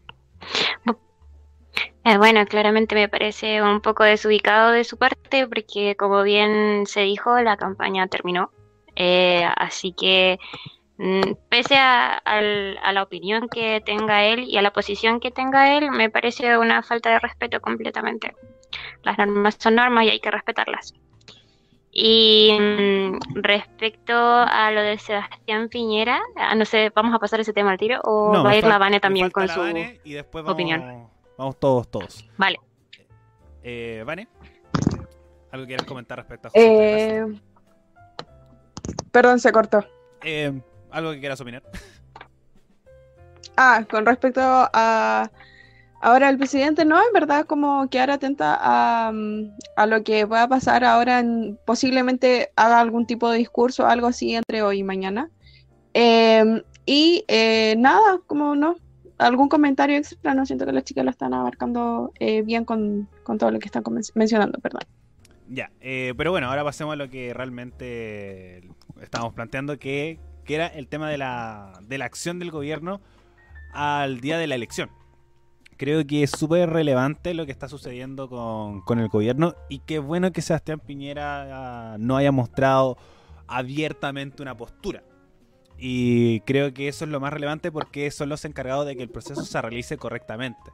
Y mostrar neutralidad siento que es una señal bastante clara de que por lo menos esperaron de que el proceso fuera bien realizado, sobre todo con un conglomerado muy fuerte por el rechazo, que era la UDI, y la UDI era un partido que se estaba cada vez metiendo más en el gobierno para hacerlo mucho más generalizado con ellos. Y después con otras opciones como RN, que para mí RN hizo una campaña constituyente, ya no hizo una campaña por el apruebo por el rechazo, solamente quiso colocar el logo de su partido en las dos franjas, que es algo que no me parece mal. Eh, está bien mm, dar libertad de acción, pero con un, poco menos de partidismo, o por el hecho de, que después los constituyentes van a ser de Renovación Nacional y lo más posible que sea uno de los partidos que más constituyentes tenga, eh, haciendo el símil a la elección anterior, que tuvo bastantes votos, es el partido con más, con más votos, por lo menos en la elección pasada. Así que también dejaría el ojo en eso, así que yo para mí muy feliz que el gobierno no se haya mostrado con una postura para decir como yo, eh, nosotros aprobamos o nosotros rechazamos, porque soy los encargado de que esto se cumpla y para mí creo que se cumplió bastante bien dentro de lo que se esperaba. Para mí va a ser mucho más desastroso. Y la acción del gobierno por lo menos hizo que no hubiera eh, ámbitos de tensión eh, generados por el gobierno, sino el parlamento era los que se mostraban mucho más partidarios que por el apruebo, por el rechazo, que Pamela Giles con un, casi como una banda presidencial que sea apruebo, eh, muy fiel a su estilo, y mostrar esto, estos casos. Entonces para mí me, sorprende y yo me la juego con que Piñera vota apruebo. Yo no lo veo partidario por el rechazo, a pesar de que sí es alguien muy conservador, pero puede ser muy actualizado a sus tiempos, estilo Lavín Así que no lo veo como alguien tan conservador para defender la constitución de Pinochet, sobre todo, que también ha dicho que votó por el no. Así que, eh, sumando cabos, yo encuentro que votó a prueba. Sin embargo, eh, convención mixta constitucional. También me la. Creo que esa es la opción que marcó. Y con una, con, una constitución para poder ya marcarla dentro de sus estrategias políticas un poco más actualizada de lo que ya. de lo ya desactualizada que está. Así que yo me la juego con que Piñera votó a prueba y con beso mixto. Así que, bueno, chicas, eh, Gaby, ¿qué crees que, bueno, primero la acción del gobierno ante este plebiscito, desde que partió todo este proceso en noviembre hasta el día de hoy, que estamos casi un año del anuncio de este plebiscito? Y también, ¿qué crees que votó Sebastián Piñera ahí en su voto secreto? Perdón, no podía activar el micrófono, ahora sí. Eh, con respecto a lo segundo, yo creo que Piñera, creo que me voy con, la misma idea que tú. Creo que votó a prueba, pero con mención mixta. Se me hace esa imagen de acuerdo a lo que planteó también, algunas de las cositas que dijo ahí en los puntos de prensa dentro de su local de votación. Y con respecto al, como al gobierno, la verdad es que no, no discrepo mucho de lo que mencionaste tú. Creo que igual, como que no sé si ha estado tan como presente el gobierno en, el, en, la discusión del plebiscito como tal, Siento que quizás en un principio estaba medio reacio el tema, pero como que no sé, en verdad no lo veo de una forma en la que el gobierno haya estado tan metido en el plebiscito como tú bien mencionabas, como fueron diputados, como han sido claramente eh, posibles candidatos presidenciales para las próximas elecciones presidenciales. Em, así que la verdad no, no, tengo mucho que opinar al respecto. creo que el gobierno se ha mantenido como bien lejano este tema. Eh, no sé si hay muchos eh, ministros, por ejemplo, que han planteado su eh, posición respecto a, la, a, la, votación, si a la prueba o al rechazo, así que creo que no puedo opinar mucho al respecto. Exactamente, a eso voy. Que qué bueno que el gobierno no se mostró partidario, a, diferencia de, de los diputados y senadores, por el hecho que es el gobierno de todos los chilenos. En cambio, los diputados son mucho más representativos. Ellos tienen que opinar, tienen que dar muestras. En cambio, Piñera tiene que gobernar para todos, el gobierno tiene que gobernar para todos. Y asegurarse que este proceso se realice de forma correcta. Y más que, por ejemplo, darle un sesgo, decir, eh, no sé, que Víctor Pérez sabemos que vota rechazo, pero como ministro del Interior decir, eh, ojalá que la gente del rechazo salga en masa, igual te da un sesgo. Y decir que este proceso puede estar incluso viciado si es que muestran una opción. Y te puede generar ese susto. Pero en cambio el gobierno se mantuvo al margen y decir, incluso cuando le preguntaban, presidente, ¿usted aprueba o rechaza? Nunca respondían, amarillaban por el hecho de decir, no, nosotros queremos que esté, como decía la Tami, eh, queremos que la gente vote, que la fiesta de la democracia, que participen, haciendo el llamado a votar. Por ejemplo, ahora durante la semana hicieron un, un llamado especial a las mujeres, producto de que también es un grupo que vota menos eh, por, una, por una tradición machista en nuestro país y que se refleja en los números de elecciones. Así que también hicieron un llamado a las mujeres que me hizo mucho sentido. Así que bueno que, eso es lo que digo yo, que bueno que se mantuvo alejado y que los diputados fueron los que hicieron el rol de decir a nosotros aprobamos o nosotros rechazamos o que la gente del rechazo o que la gente del apruebo para generar una discusión política de la clase política que a mí me parece muy muy interesante de, analizar y de ver. Amaya, ¿qué opinas de, la ejecución del gobierno eh, de todo este proceso? Eh, y eh, también, creo que, efectivamente. Ah, y por último, ¿qué crees que. Ay, perdón, Ariel. También, ¿qué, qué votó Sebastián Piñera? Que, no es que te escuché entrecortado, perdóname. Eh, ¿Qué opinas del proceso del gobierno y también qué crees que votó Sebastián Piñera? Uy, está difícil, ¿sabes? Que en realidad estoy así como súper, no sé, intrigada por la, por qué habrá votado, me causa mucha curiosidad porque leí como por ahí, creo que era en CNN, como eh, todo lo que había dicho en ese mismo instante en el que fue a votar. Y, mm, y como que daba la sensación, me dio la sensación a, la primera leída que había sido apruebo, pero no sé, igual, no sé, no sé, realmente no sé. Eh, y respecto a lo que comentaban ustedes, no, no me distancio de la opinión. Siento que está, como, como bien decía el Ariel y las chicas, eh, es súper importante que el gobierno se mantenga al margen, porque es un gobierno que nos representa a todos los chilenos. Entonces, eh, un Chile que está entre el rechazo y entre la prueba. Entonces, está perfecto que no dé a conocer eh, como mandatario cuál es su postura. Y eso. Tami. Con respecto a la postura, yo creo que considerando las declaraciones y que se ha mantenido neutro, eh, yo creo que igual iría por el apruebo, pero ¿sabes lo que me pasa? Que pese a que sus declaraciones sean neutras y que todo indique que va por el apruebo, siento que el voto es secreto. Entonces, en mi mente, considerando que él, pucha, fue parte de la dictadura, participó ahí, después dijo que votó por el no, finalmente el voto es secreto. Entonces, no sé, a mí me pasa esta contradicción de que, claro, sí, puede ser que el gobierno se mantuvo súper eh, de centro, eh, nada ni de por el apruebo ni por el rechazo, ningún ministro tampoco manifestó expresamente su opinión respecto a este proceso constituyente, solo fue este llamado a la participación, a la democracia. Eh, entonces, claro, todo indicaría que Piñera iría por un apruebo y por una convención mixta, pero como digo, el voto es secreto, así que siempre va a quedar la duda, pero considerando las declaraciones, yo diría que apruebo y convención mixta. Sí, a mí también me hace mucho sentido esa opción, pero igual el tema del voto secreto, por supuesto, no, todos podemos utilizar decir apruebo y uno voto rechazo, o decir que convención mixta, pero convención constitucional, así que dentro del juego que estamos realizando. Vane, eh, ¿cómo crees que ha funcionado el gobierno durante estos, estos días de elecciones? Y además, ¿cuál crees que fue el voto del presidente? Eh, sí, yo recuerdo que, por ejemplo, para la cuenta pública de este año, cuando la estuvimos viendo con Ariel y luego la estuvimos comentando en el eh, programa que venía después de ese fin de semana, eh, recuerdo que igual quedamos con esa sensación de que, claro, el gobierno no puede hacer el llamado a inclinarse por alguna u otra eh, opción, sino que, em, digamos, apoyar lo que vendría siendo un proceso legítimo, un proceso democrático. Entonces, no espero menos que eso. en cuanto a qué creo que vota el presidente, la verdad que no sé, me, me intriga la jugarretas que se, que se pega de repente el gobierno.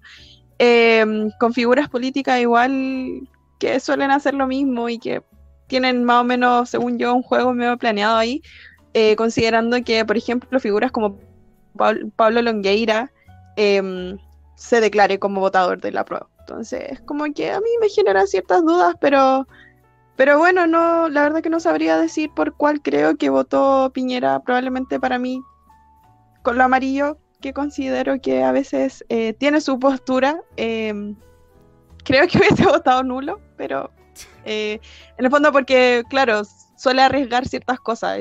En, el fondo em, está, está en su, puesto, eh, decide muchas cosas finalmente, entendiendo cómo funciona un poco em, la clase política acá en Chile.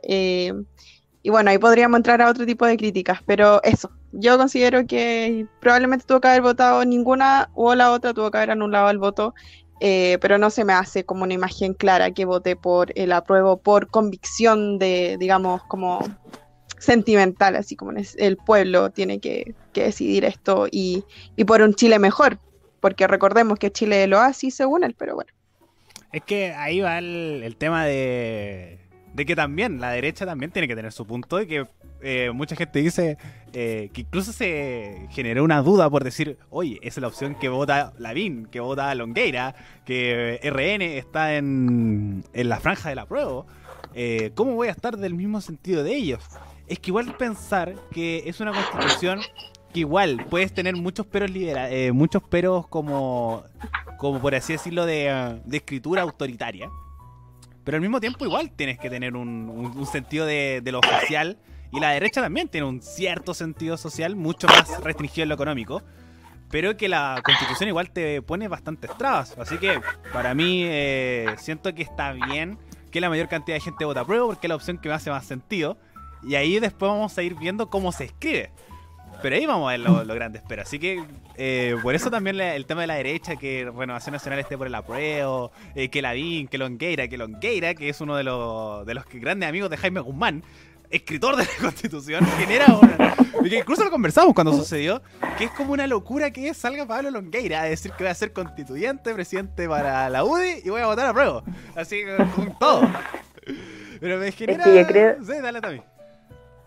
O sea, que yo creo que ahí se refleja el tema de que de lo que conviene políticamente, porque se viene esta elección de constituyentes y Pablo Longueira se está postulando a constituyente y va a ser una de las personas que va a defender ciertas cosas, que va a defender ciertos legados. Entonces, por lo mismo, lo que yo creo es que conviene mejor ser partícipe del proceso, estar a favor del proceso y estar inserto en el proceso y defender eh, lo que yo creo que es correcto. Y ahí, por lo mismo, también eh, es interesante mirar lo que pasa con esto de que los constituyentes van a ser los mismos políticos de siempre, ahí está el tema, pues de que van a haber caras conocidas, va a estar Pablo Longueira, no sabemos quién más, más va a estar. El otro día estábamos conversando en el programa también sobre posibles candidatos, que estaba la hija de Piñera, eh, Magdalena y la hija de Mario Desbordes, Francisca Desbordes. Entonces ahí está el tema de también la elección que si gana hoy día la prueba, van a tener las personas de por quién van a elegir y, al final quiénes van a estar representando sus intereses en esta nueva Carta Magna, que al final eh, ahí ya va en la decisión de nosotros. Sí, eh, que también es un, punto súper importante que es lo que viene ahora. Eh, mientras ustedes están viendo en pantalla que supuestamente a las 9 hay un boletín por parte del CERVEL que van a emitir unos resultados mucho más significativos y mucho más actualizados. Así que a ustedes lo están viendo en pantalla mientras nosotros seguimos conversando acerca de este proceso y también de lo que se viene. Eh, bueno, chicas, ahora, los constituyentes, eh, ¿creen que a esta elección recordar que volvemos ya en, abril, volvemos el 11 de abril a tener la elección de los constituyentes independiente del órgano que sea. Por ahora, con los resultados preliminares, casi un 5% de la mesa de escrutadas, tenemos que está ganando la Convención Constitucional. Y después vamos con todo lo que puede ser la convención, como la elección de estos constituyentes. Así que, ¿creen que este proceso se va a volver a repetir? ¿Vamos a repetir la grandes filas? ¿O fue solamente el hecho, este hecho de el apruebo y el rechazo? Amaya, voy contigo primero. ¿Cómo crees que se viene ahora eh, todo el proceso electoral del lunes hacia adelante? Um, bueno, yo creo que espero espero realmente que sea eh, igual de masivo. Creo que eh, es necesario la opinión de, todos. Y, mm, no sé, o sea, y me imagino igual que debe ser menos la cantidad de gente. No sé por qué tengo de Tinka. Siento que va a ser mucho menos la gente que va a ir a votar. Pero me encantaría que fuera igual, igual de masivo y ojalá más. Porque tienen que ser representativos, así que a eso. También. Eh, respecto a la votación de los constituyentes, yo creo que ahí hay un gran desafío, un gran desafío por incitar a la participación del electorado, porque eh, esta era una votación que se venía esperando desde hace mucho, desde el año pasado, luego del estallido social, se abrió este proceso constituyente, este acuerdo, eh, por la redacción de una nueva constitución e iniciar este proceso. Por lo tanto, era muy esperado, sobre todo por la juventud, como lo pudimos ver hoy día nosotros en nuestros locales de votación, masivamente eh, la gente quería ser parte. Pero después viene este segundo proceso eh, de elegir a las personas que, que van a redactar. Y por eso siento que ahí tiene que haber un juego muy importante con el llamado a que las personas vayan, sean conscientes de por quién van a votar, y, también tengo esta sensación de que puede haber una menor participación porque siento que este era el punto culmine. Este era el plebiscito de entrada el que definía si se abría o se cerraba este proceso constituyente. Así que me da miedo que haya menor participación, pero yo creo que con una buena, con un buen manejo político, un llamado a la participación y un, alto énfasis a la educación cívica que le hemos venido conversando también a lo largo de todos nuestros programas, la necesidad incipiente de una educación cívica, cívica, perdón, eh, es demasiado importante. Así que ahí vamos a tener que jugar un rol súper importante también, eh, conociendo a quiénes son los, futuros constituyentes que van a finalmente representar los intereses de la población en esta nueva constitución. Eh, Vane. Sí, em, en realidad eh, quiero más como hacer un poco de, de énfasis o quizá poner un poco más en en tabla lo que significa eh, los procesos más inclusivos para eh, próximos procesos que, eventualmente podrían venir eh, si eventualmente gana el, el apruebo. Em, ¿Por qué digo esto? Porque ya lo hemos venido conversando en otras instancias en donde em, personas, por ejemplo, los trabajadores mineros actualmente no pueden trabajar, perdón, no pueden efectuar su voto, no pueden sufragar debido a sus jornadas, debido a que no hay un proceso que les permita a ellos, como digamos, em, legalmente poder acercarse a sus locales de votación, en donde las empresas tampoco les facilitan em, los instrumentos ni las medidas para que ellos se puedan acercar a votar em, para los próximos, como les decía, procesos que eventualmente vendrían más adelante. Ya sea esta elección en donde vamos a votar quién, quiénes serían nuestros representantes, si es mixta, eh, independiente si es mixta o constitucional, y posteriormente para el plebiscito de salida. Eh, lo mismo eh, siento que hay que recalcar con, em, con los facsímiles eh, para sufragio, por ejemplo, de personas no videntes, en donde tampoco ha habido mucha inclusión. Me topé, no presencialmente, pero sí lo evidencié luego por un testimonio que em, relató un, digamos, vecino de la comuna de acá de Puente Alto, en donde el mismo em, al mismo colegio donde a mí me tocó sufragar, eh, había asistido a un canal de televisión para saber lo típico, lo que estaba sucediendo. Y em, eh, justamente este, este vecino se acercó a, las cámaras a contar que no había ningún tipo de, facilitador que le permitiera votar a ellos. Entendamos que em, el sufragio para personas no videntes, de acuerdo con, les digo al tiro, el decreto 1667 de la Constitución, eh, se debe efectuar bajo ciertos términos, en este caso con eh, votos, con relieves, con la forma de relieve, en el fondo como em, tipo braille, si no me equivoco el, nombre, con el sistema braille, eh, cosa que no estaba habilitada en esta situación y me imagino que no es un caso aislado, aislado perdón. Entonces, eh, quiero ocupar mi palabra en este caso para eh, poner en tribuna eso y que ojalá sea algo que podamos solucionar y por lo que también eh, podamos exigir y pelear por las demás personas como lo hemos hecho hasta ahora, exigiendo cosas que no son solo para nuestro bienestar, sino que para los de los demás. Bueno, es súper relevante esto de la inclusión en todos los espacios. Eh, en nuestro programa hemos también dicho que ojalá de ahora en adelante también se vean estos peros de, la legislación que decíamos ya la gente con COVID, si voy a votar o no, pero había mucha gente que no podía votar por un montón de situaciones y ellos estaban fuera de la elección. Entonces, eh, que es verdad que ahora se reflejaron y lo más posible, eh, interrumpimos porque tenemos boletín directo desde el CERVEL, así que para que lo puedan ver en nuestra pantalla. Buenas tardes, en cumplimiento a lo dispuesto en el artículo 185 de la ley 18.700, orgánica constitucional sobre votaciones populares y escrutinios, procedo a entregar el primer boletín parcial de resultados preliminares del plebiscito nacional 2020. Respecto a la pregunta, ¿quiere usted una nueva constitución sobre un universo total de 14.796.197 electores en Chile y 59.522 en el extranjero?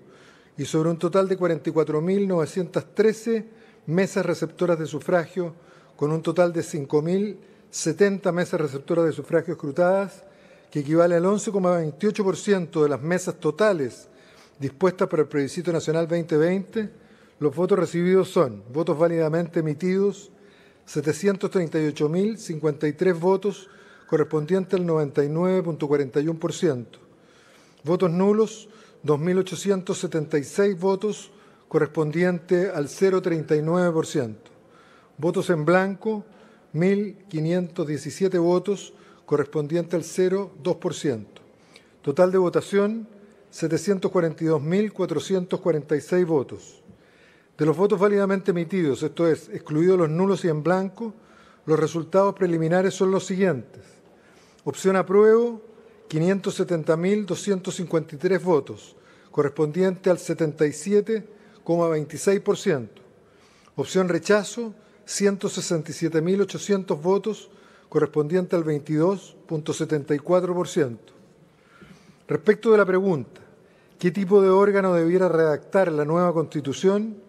Sobre un universo total de 14.796.197 electores en Chile, y 59.522 en el extranjero, sobre un total de 44.913 mesas receptoras de sufragio, con un total de 389 mesas receptoras de sufragio escrutadas, que equivale al 0,86% de las mesas totales dispuestas para el plebiscito nacional 2020, los votos recibidos son votos válidamente emitidos, 44.932 votos, correspondiente al 94 0.65%. Votos nulos, 1.662 votos, correspondiente al 3.5%. Votos en blanco, 897 votos, correspondientes al 1.85%. Total de la votación, 47.473 votos. De los votos válidamente emitidos, esto es, excluidos los nulos y en blanco, los resultados preliminares son los siguientes. Opción Convención Mixta Constitucional, 8.752 votos, correspondiente al 19.48%. Opción Convención Constitucional, 36.180 votos, correspondiente al 80.52%. El detalle de los resultados del plebiscito nacional 2020, desagregado hasta el nivel de mesa receptora de sufragio, queda a disposición de la ciudadanía los medios de comunicación, los partidos políticos en el sitio internet www.cerverelecciones.cl. Muchas gracias. Ahí estamos con las declaraciones de El Cervel sobre los de resultados preliminares emitidos por esta, esta ciudadanía. de este, por este órgano. Para reiterarles, tenemos que por opción apruebo tenemos 570.253 votos, que equivale al 77,26% de los votos. y por el rechazo tenemos 167.800 votos, que significa, eh, significa el 22,74%. Esta es la primera papeleta. Después vamos a la segunda papeleta que dice que la convención mixta tenemos 8.752 votos en comparación a la convención constitucional que es un 36.180. Eh, eh, ya tenemos aproximadamente 738.000 votos por la opción por las opciones de cambio constitucional ya tenemos y esto equivale a un porcentaje bastante menor que no alcanza a notar. No sé si ustedes tienen el, 11,28% de, la meta, de las mesas como correctamente emitidas, que ya da un pequeño atisbo. Chicas, comentarios, algo que les gustaría agregar respecto a este boletín entregado por el CERVEL. Nada. Mm, yo creo, o sea, no, o sea, desmenuzar un poquito, pese a que todavía es poco representativo. Eh, sin embargo, siento que las tendencias igual están súper marcadas. Eh, estamos con altos puntitos de diferencia, apruebo con un 77, casi un 80%, el rechazo redondeando casi con un 20%, eh, y se mantiene también con la convención constitucional con el 80% y eh, la convención mixta casi con un 20%. Entonces, pese a que todavía falta para que se escruten las demás mesas en nuestro país y en el extranjero, siento que la tendencia igual se ha visto bastante clara en los últimos resultados. Chicas, ¿algo más que agregar? respecto a los resultados que han entregado el CERVEL hasta el momento, con una tendencia clara eh, para el apruebo. O algún dato que les gustaría agregar, no sé si tienen anotados los votos nulos, que también nulos y blancos se alcanzaron a anotar y poder eh, desmenuzar ese dato, ¿no? Bueno, eh, sigamos. Tenía el micrófono apagado. Ah, excelente. Perdón. ¿Qué les comentaba? Ah, los votos eh, nulos para la opción apruebo o rechazo tenemos un total de 2.876, lo que equivale a un 0,39%, perdón. Y votos en blanco tenemos un total de 1.517, mientras que para la opción eh, convención mixta constitucional o convención constitucional solita tenemos nulos cerca de los 4.700, que serían cerca de 3,67 por ahí, y eh, votos en blanco serían cerca de 2.500.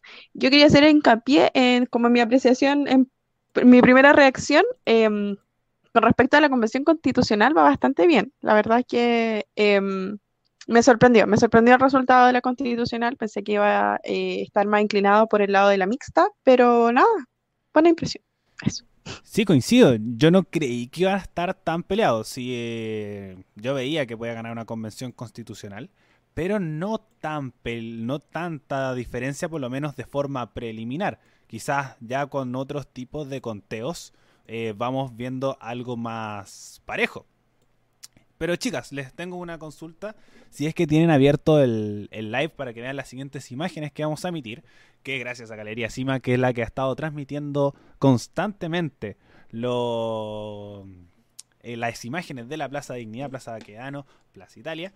Eh, donde estamos viendo ya una gran aglomeración de gente en la zona cero del movimiento social, donde hay harto movimiento, hay harta gran cantidad de gente, eh, incluso me atrevería a decir más que el 18 de octubre mismo que vivimos hace un par de semanas atrás.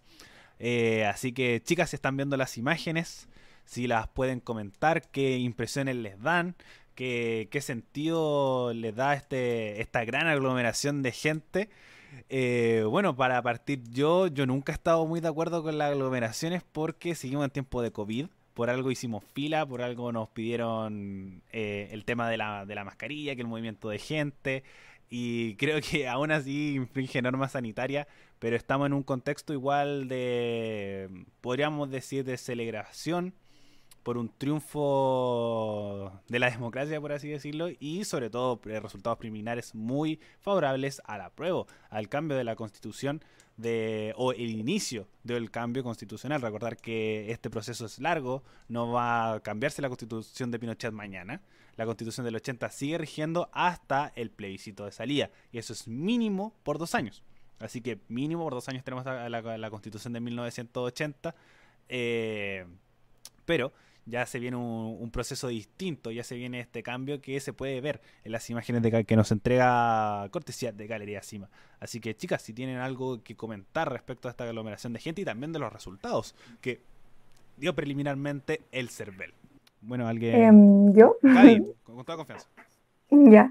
Eh, no, con respecto a lo de la aglomeración en este momento, en la, ahí en el centro de Santiago, lo estoy mirando aquí, y bueno, yo creo que igual era súper como inevitable que esto pasara, o sea, sí o sí iba a pasar a pesar de que las medidas sanitarias se llevaran a cabo en, las, en los locales de votación, se sabía que, por, bueno, aún no gana la prueba, pero es que sí que si esto sucediera, obviamente la placita le se va a llenar. Y hoy están tirando fuego artificial en este momento. de hecho, em, igual yo siento que es como súper, a pesar de que no estoy de acuerdo como el Ariel en que la gente esté así, porque igual es muy peligroso, porque el coronavirus sigue entre nosotros, eh, igual siento que es como súper simbólico finalmente que la gente vaya a celebrar y como que se entiende que la gente está ahí presente, porque siento que al, final, al fin y al cabo de ese lugar o de esa instancia o de esa sensación salió todo esto, eh, se dio inicio como al denominado estallido social y gracias a esto finalmente llegamos a este proceso. Entonces creo que es súper simbólico que la gente esté en este momento celebrando y sí, se ve muchísima aglomeración, muchísima gente y sí, yo igual diría que incluso más que el 18 de octubre mismo. Así que igual es como emocionante, a pesar de que no debería estar pasando, pero se entiende que la gente esté emocionada por estos resultados, que ya pronto se van a saber eh, en su totalidad.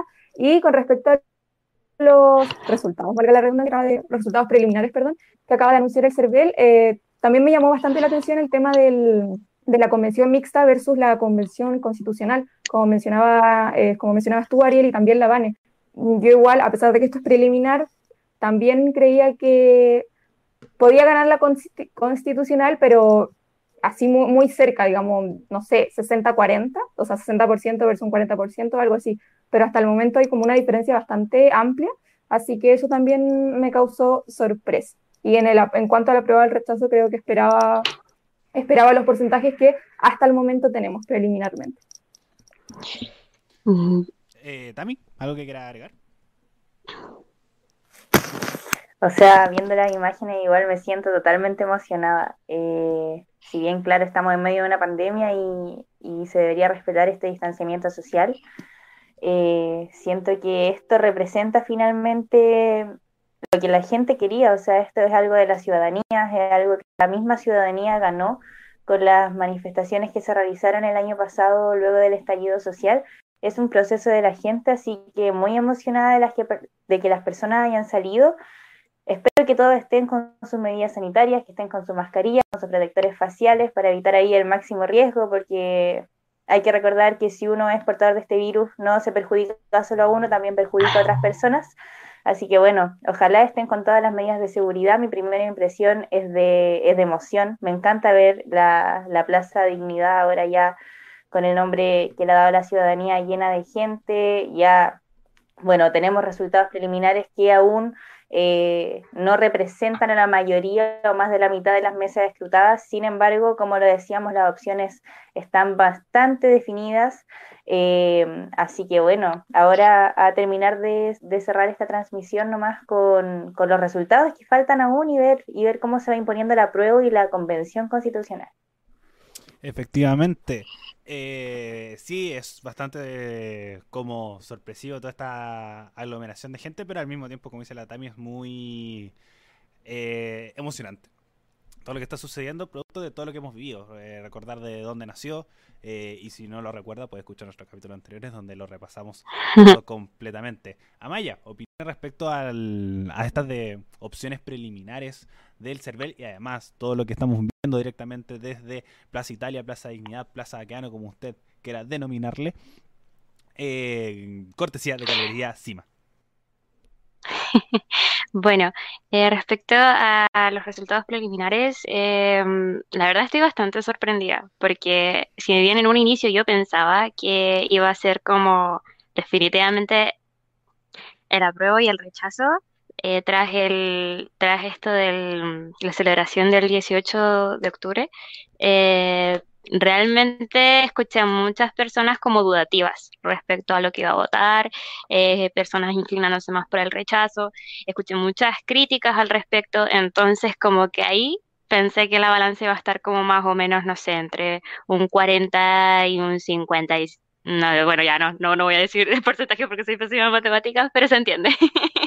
Em, y eh, respecto a eso, bueno, como ustedes bien dicen, eh, vale destacar que eh, por ahora las mesas que, han, que están dentro del CERVEL em, con los votos son un 19.05%, eh, del total, así que todavía no es representativo. Pero eh, sí, me sorprenden bastante los datos y también me llevo una gran sorpresa respecto al tipo, el tipo de órgano eh, redactor.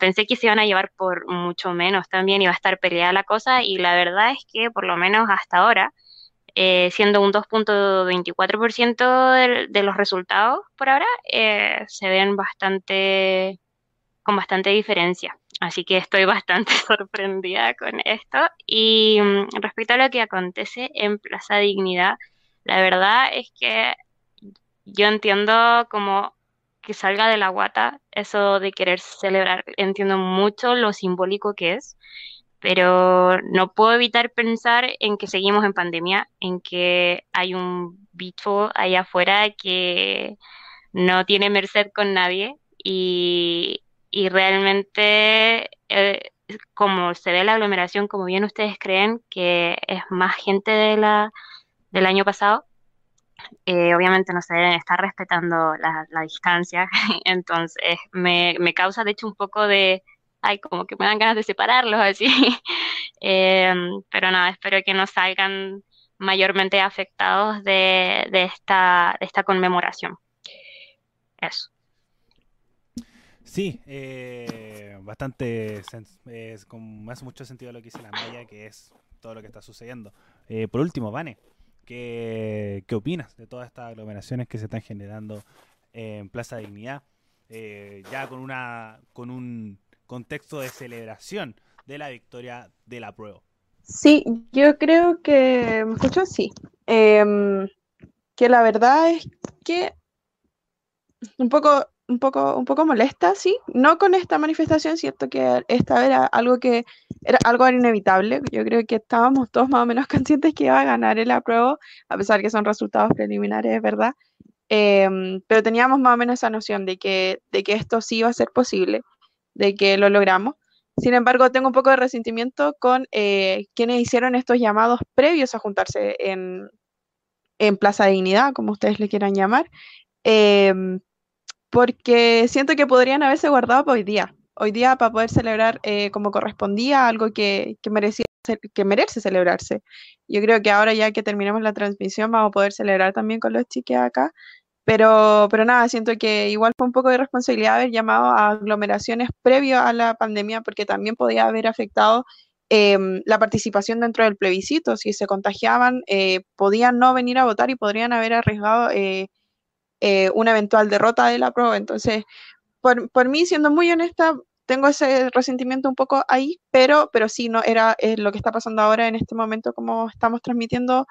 Eh, como ustedes pueden ver, para mí siento que era algo inevitable, algo muy genuino que viene de las calles y no podía ser menos que también se celebrara ahí mismo. efectivamente, sobre todo el 18 de octubre, que fue hace una semana, que es donde se vio distintas imágenes que, queda para comentar. Nosotros preferimos. Sí. Queda para comentar. Y no, y. Sí, sí, eh, sobre todo a un año de, la marcha más grande. Entonces, claro, obvio, eh, tenía que ser algo que teníamos que conmemorar, pero. Pero eso, ya dije lo que pensaba. Sí, eh, bueno, gente, nosotros estamos transmitiendo desde las 7 y media de la tarde, así que vamos a hacer una pausa. Vamos a hacer una pausa comercial. Vamos, no comercial, es solamente una pausa. Si quieres, ser parte de una pausa comercial, escríbanos eh, para que pueda tener esta franja, franja en nuestra, nuestros live, en, nuestro, en nuestros programas. Pero vamos a hacer una pequeña pausa. Volveremos algo así de 21 a 35 para ya analizar un siguiente boletín del CERVEL y ya tener resultados mucho más claros y representativos. Eh, recuerden también compartirnos, nosotros seguimos hasta acá, hasta sentir que la victoria de la prueba o, la, o quizás hubo un acortamiento del rechazo o de las... Eh, como el mecanismo también se puede acortar y ahí también vamos a decidir cerrar, pero lo más posible que estemos algo un poco más de las 10 de la noche, eh, aquí transmitiendo todo lo que sucede con el plebiscito del 25 de octubre el 2020. No se vayan porque ya volvemos. del pasado, de unir corazones y voluntades y de levantar con generosidad la vista hacia el futuro.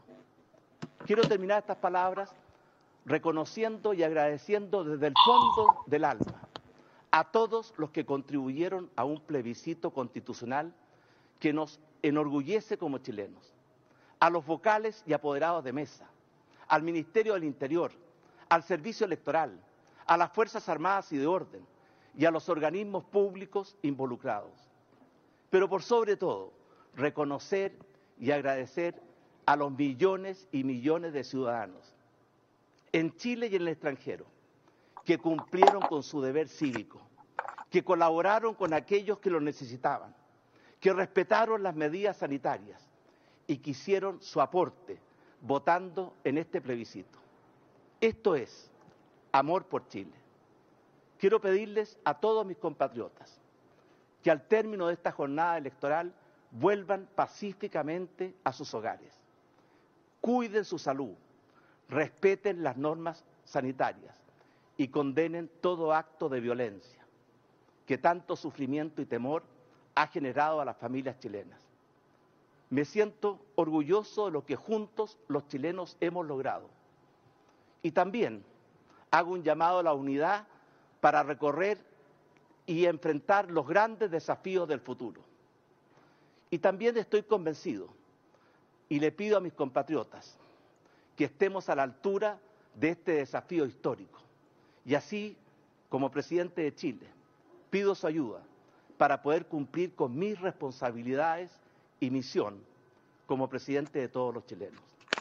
También quiero compartir con ustedes mi más profunda fe y esperanza en que como siempre lo hemos hecho, una vez más nos pondremos de pie y reemprenderemos la marcha hacia un futuro mejor. Somos una gran nación, una gran familia. Todos amamos a nuestra patria todos queremos lo mejor para nuestros seres queridos y para nuestros hijos. Y todos sabemos que para avanzar juntos no debemos dejar a nadie atrás.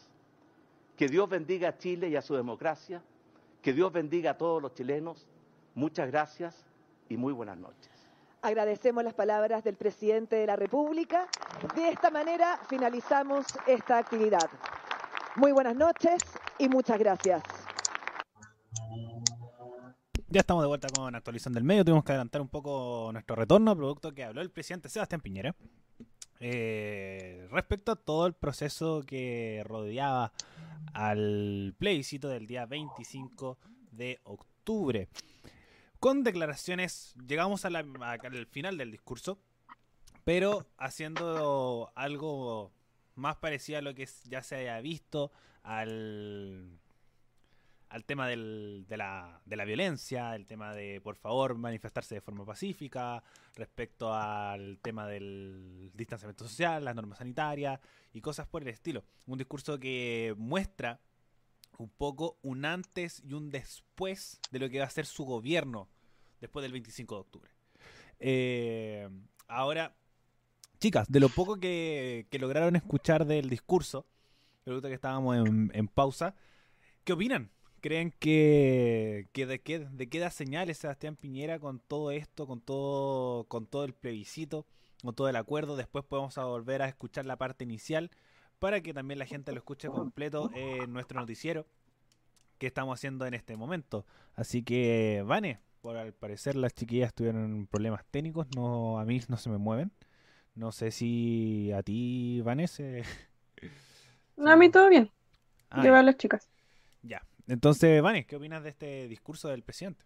Sí, o sea, recapitulando un poco lo que mencionaba, em, parte de los acontecimientos, en realidad los, em, a más grandes rasgos, las cosas que dijo, eh, a los agradecimientos a quienes eh, se dirigieron a votar, tanto en el extranjero como acá en el país.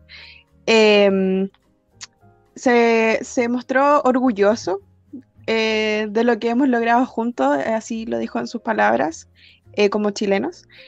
hizo un llamado también a la unidad para lo que viene ahora próximamente, lo que veníamos ya un poco adelantando respecto a lo que vendría a ser la, la reacción misma y la elección de eh, los representantes para constituir esta, esta, eh, esta nueva constitución. Y creo que con lo que más me quedo eh, fue con la petición que hizo el presidente a volver de manera pacífica a nuestras casas, considerando, me imagino, que pudo haber visto, como lo estábamos transmitiendo recientemente, las manifestaciones que se están llevando a cabo en, bueno, celebraciones más que manifestaciones, que se están llevando a cabo en Plaza Dignidad. Eh, nada, me llamó la atención ese mensaje que hizo como un poco alarmista, considero yo a mi, a mi criterio, eh, haciendo un llamado a la paz. A la vez me parece un poco cínico, pero bueno, me guardo ese tipo de, de comentarios mejor. Pero eh, si bien me quedo y rescato el llamado a la unidad que hace el presidente a, para poder em, llevar a cabo el proceso que se viene para más adelante y poder lograr acuerdos que que nos beneficien a todos finalmente. Eso. Eh, sí, es verdad, un discurso bastante reiterativo. Eh, valga destacar que el tema de la unidad, que el tema de la paz, que el tema de la violencia, es un discurso que hemos escuchado bastante. Eh, sorprende que lo haya usado en este discurso de cierre, por lo mismo, porque siente igual que esta politización de, las manifestaciones, de decir como ya todos los de la prueba también son parte de la violencia y cosas por el estilo, y que después de esto no va a tener justificación porque las cosas ya se hicieron. Es como decir, venga, ya está. Eh, están los datos, decir, eh, ya que se ha cambiado la constitución, mañana vuelvan a sus casas tranquilos. Yo lo veo muy por ese lado, pero también esperar que qué se va a hacer en los próximos días. Yo creo que esa es mi gran interrogante de cómo va a ser el lunes, sobre todo mañana lunes, que calza justo, de la actitud del gobierno. Todos esperaban de un cambio directo o, o, qué va a suceder como el gobierno de Piñera va a ser un poco más permisivo. El martes tenemos una votación del 10%, así que qué se viene también de ahora en adelante. Chicas, eh, las que de lo poco que alcanzaron a, escuchar del discurso de Sebastián Piñera, si quieren después lo podemos reproducir nuevamente para que también lo escuchen nuestra audiencia. Escuchar el discurso completo de todo lo que dijo, pero ¿cómo creen ustedes estas palabras? ¿Cómo las reciben? ¿O cómo creen que Piñera buscaba transmitir todo esto. Y además, valga destacar que estuvo con todos sus ministros. Salió con todos sus ministros al, patio del Palacio de la Moneda a entregar este discurso, como decía Lavane, de unidad. De hacer el llamado a la unidad de ahora en adelante. Así que, chicas, la escucho. Gaby, ¿qué opinas tú? Bueno, no alcancé a escuchar mucho, justo eh, bajé aquí en mi casa.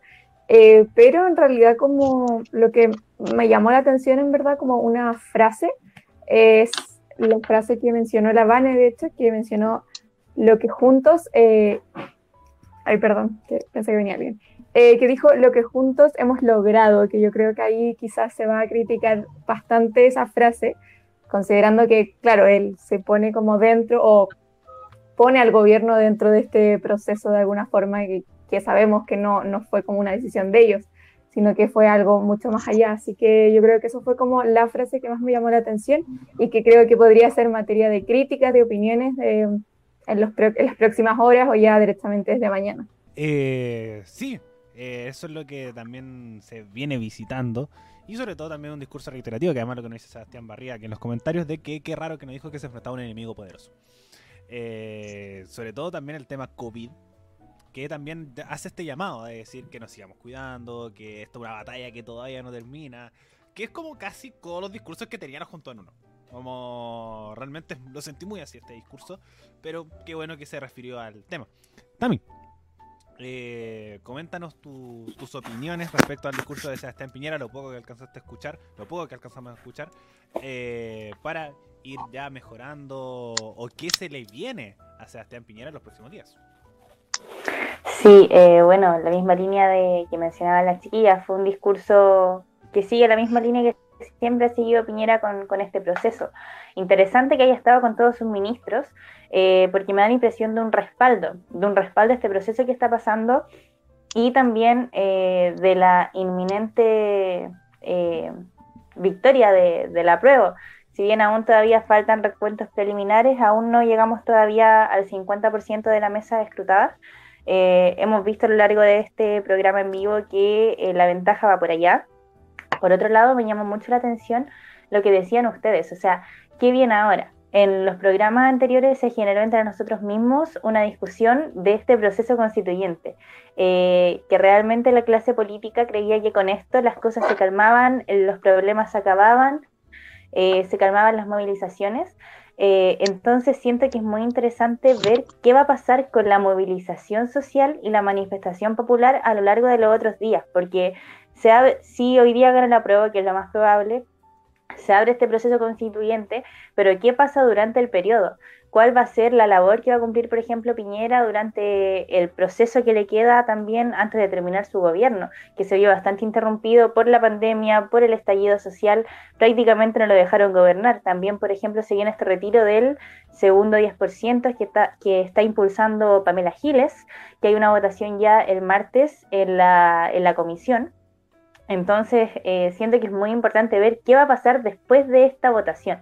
Eh, qué va a pasar con la gente, qué va a pasar con los políticos, qué va a pasar con los que decían rechazar para reformar. Eh, hay muchas, muchas opciones de ver qué va a pasar con nuestra sociedad, porque desde el 18 de octubre las manifestaciones han estado bastante latentes, lo pudimos ver en el aniversario del pasado 18 de octubre este año, eh, entonces es muy interesante ver qué va a suceder con, con la sociedad en sí es súper relevante también saber con los, con los diputados, no solo, bueno, los parlamentarios en general, diputados y senadores, eh, sobre todo que ya el lunes hay harta gente que es, ya nos concentramos con el plebiscito y por ejemplo, eh, Francisco Vidal dijo que el lunes anunciaba su candidatura presidencial. Así que es verdad que hay un nuevo Chile después de hoy día. Es realmente eso bastante, bastante llamativo y no creo que sea el único que va a empezar a hacer distintas actitudes del 25 en adelante, sobre todo con una ratificación de todo este proceso que está sucediendo, que ya son resultados para mí eh, consolidadores de una victoria, ya lo vamos a, ver en, en, imágenes, pero son ya lapidarios, creo que ya podríamos decir de una victoria de la prueba. Pero para cerrar, Amaya, ¿qué opina respecto a este discurso de Piñera y qué se le viene ahora? Mm, mi, mi, opinión realmente no está distante de lo que dijo la Tami. Siento que es súper atinado como la, la, vuelta que le dio. Eh, creo que se viene ahora, en esta semana que sigue, se va a ver cómo, cómo prosigue todo esto. Y también he escuchado mucho eso de que eh, al fin y al cabo la prueba iba, iba a ser como un tema de como la causa que iba a finalizar con las manifestaciones. Veamos qué pasa es súper relevante, pero ya estamos viendo en imágenes. A través del live de Radio F5 los resultados ya casi eh, lapidarios de, o más que lapidarios, eh, consolidadores de una victoria de la prueba. Apruebo, tenemos que este es el total de las votaciones con 16.320 mesas eh, eh, escrutadas con un total de 44.913, correspondiente a un 36,33%. Bueno, vamos a actualizar para ver si tenemos un... Ariel se actualizó. Sí, eso mismo le voy a actualizar, exactamente. lo estaba actualizando justo en este momento, así que tenemos 20.000 mesas escrutadas, 317, 20.317 mesas escrutadas de un total de 44 4.913, correspondiente al 45,23%. Eh, la opción apruebo tenemos 2.496.143, equivalente al 77,85%. Y el rechazo tenemos que solamente llega a 710.378, es decir, un 22,15%. Tenemos que son 3.206.521 votos eh, válidamente emitidos. Eh, sacando la cuenta sería, si es que doblamos sería casi aproximadamente 6 millones. 6 millones y un poquito más. Eh, algo parecido a la elección pasada, pero todavía esto es de preliminar y un resultado un poco sacando la, la, cuenta, pero ya se ven unos números que podrían ser mucho mayores a la elección presidencial pasada, que era lo que estamos conversando al principio de este live. Ahora vamos directamente al tipo de órgano. Vamos a, de nuevo, esto se va actualizando minuto a minuto, así que vamos a ir actualizando nuevamente. Tenemos que eh, el tipo de órgano son 7.390 mesas escrutadas de un total de un 44.913, correspondiente al 16,45%. Eh, 16,45% y seguimos con la misma tónica, 215 215.632 votos, equivalente al 21,03% para la Convención Mixta Constitucional y la Convención Constitucional tenemos 809.646 que equivale al 78,97% de los votos. Esto equivale a 1.025.178. Chicas, eh, por lo menos yo diría que eh, ya es una victoria de la prueba. Ya podemos decir que la prueba ganó. Ahora solamente falta que, que, que si es que salen los partidos de, del rechazo a reconocer la derrota. Pero todavía queda, y bastante, para la opción del órgano que se va a escribir. Pero ya se puede también sacar conclusiones que hacer convención, eh, convención constitucional y que realmente la constitución de 1980 va a ser cambiada. Eh, queda un proceso bastante largo, pero ya palabras para ir empezando a cerrar, porque ya son números que dan una victoria de la prueba. Obviamente la próxima semana en actualizando el medio, el, próximo día lunes, eh, no este, sino el siguiente, vamos a dar todos los pormenores, los resultados finales, cuánta gente votó y todo por el estilo, pero ahora con los resultados que tenemos al 10 para las 10 de la noche, ¿cómo ven ustedes eh, estos resultados? Gaby, voy contigo primero. Estos números que ya podemos ir sacando conclusiones de victoria del apruebo y de la convención constitucional. Bueno, eh, sí, yo creo que ya como bien mencionabas tú, ya se podría ver, se podría decir eh, o afirmar que tenemos esta decisión de que ganó el apruebo y la Convención Constitucional. Ante esto, la verdad, estoy muy feliz porque eran como las opciones que considero más válidas, considero que son como las mejores opciones, así que estoy muy feliz por los resultados hasta el momento y como mencioné anteriormente, también me, impactó un poquito el, los porcentajes que hasta el momento hay respecto al, al órgano que va a redactar la nueva constitución, entre mixta y constitucional, que yo creo que iba a estar como mucho más peleado, pero claramente vemos que hay una clara preferencia hacia la Convención Constitucional. Así que eso, estoy muy feliz por los resultados hasta el momento. Y eh, bueno, ahí hay que esperar a ver qué va pasando durante la semana y como bien mencionaban anteriormente, qué va pasando con respecto a esto, qué posturas se van a tomar, qué, qué va a salir de todo esto. Y ya yo creo que, no sé desde cuándo, pero ya yo creo que a partir de la próxima semana van a vamos a empezar a escuchar, creo, eh, nombres de posibles constituyentes, así que a esperar a ver qué sucede. Bueno, ya los empezamos a escuchar desde, desde ya. Tenemos, sobre todo de la derecha, ha habido harto, harto, harto nombre. Eh, pero ya, a partir de mañana lunes, uno nos ponemos a trabajar de lo que va a ser la elección primero de noviembre. Recuerda que en noviembre tenemos una, una próxima elección que son las primeras de gobernadores y de alcaldes. Y también después, ya de camino abril, el 11 de abril, que es la elección de los constituyentes por los resultados que ya tenemos, que son casi consolidadores, no tanto del, de la, del órgano, pero ya en abril tenemos que escoger a nuestros constituyentes y todo nos guía hacia ese día con los debates, con todo lo que va a suceder, intentando traer la mayor información posible para ustedes. Vane, me gustaría escuchar tu opinión de estos resultados que hemos analizado, eh, siendo casi las 10 de la noche, con por lo menos la opción del cambio constitucional un poco ya más cerrado para decir que el apruebo es la opción ganadora de estas elecciones del 25 de octubre del 2020.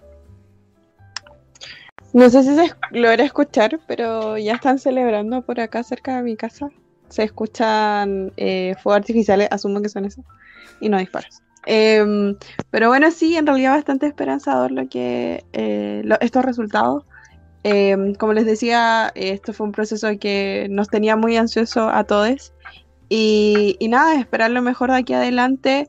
Eh, me quedo muy eh, satisfecha con saber que, em, bueno, de acuerdo a estos resultados preliminares, efectivamente eh, este órgano y, estas elecciones eh, respecto a los representantes que, constituirán la constitución em, van a ser parte de un, eh, digamos, comité paritario en el fondo, que va, va a haber una representación tanto de mujeres y hombres y que no necesariamente van a estar, como algunos decían, los mismos de siempre. Entonces eso me tiene bastante esperanza, esperanzada con respecto a lo que viene para aquí adelante.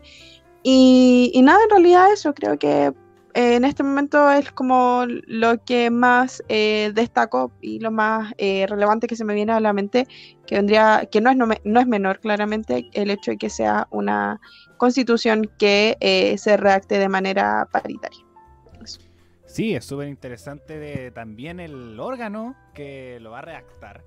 Y sobre todo esto de la paridad, que era uno de los grandes peros que se estaba que se establecía en la convención mixta constitucional que no tenía la convención constitucional que de ahora en adelante vamos a tener hartas discusiones también atento a lo que puede suceder con los independientes, que también es un tema que ha estado mucha discusión, la participación de partidos políticos, el tema de la financiación de las campañas, así que vamos a estar con harta información respecto a lo que puede suceder en la constitución, en la redacción de esta nueva constitución. Tami, eh, opiniones de estos resultados preliminares que ya empiecen a ser un poco más consolidatorios de una victoria de la prueba?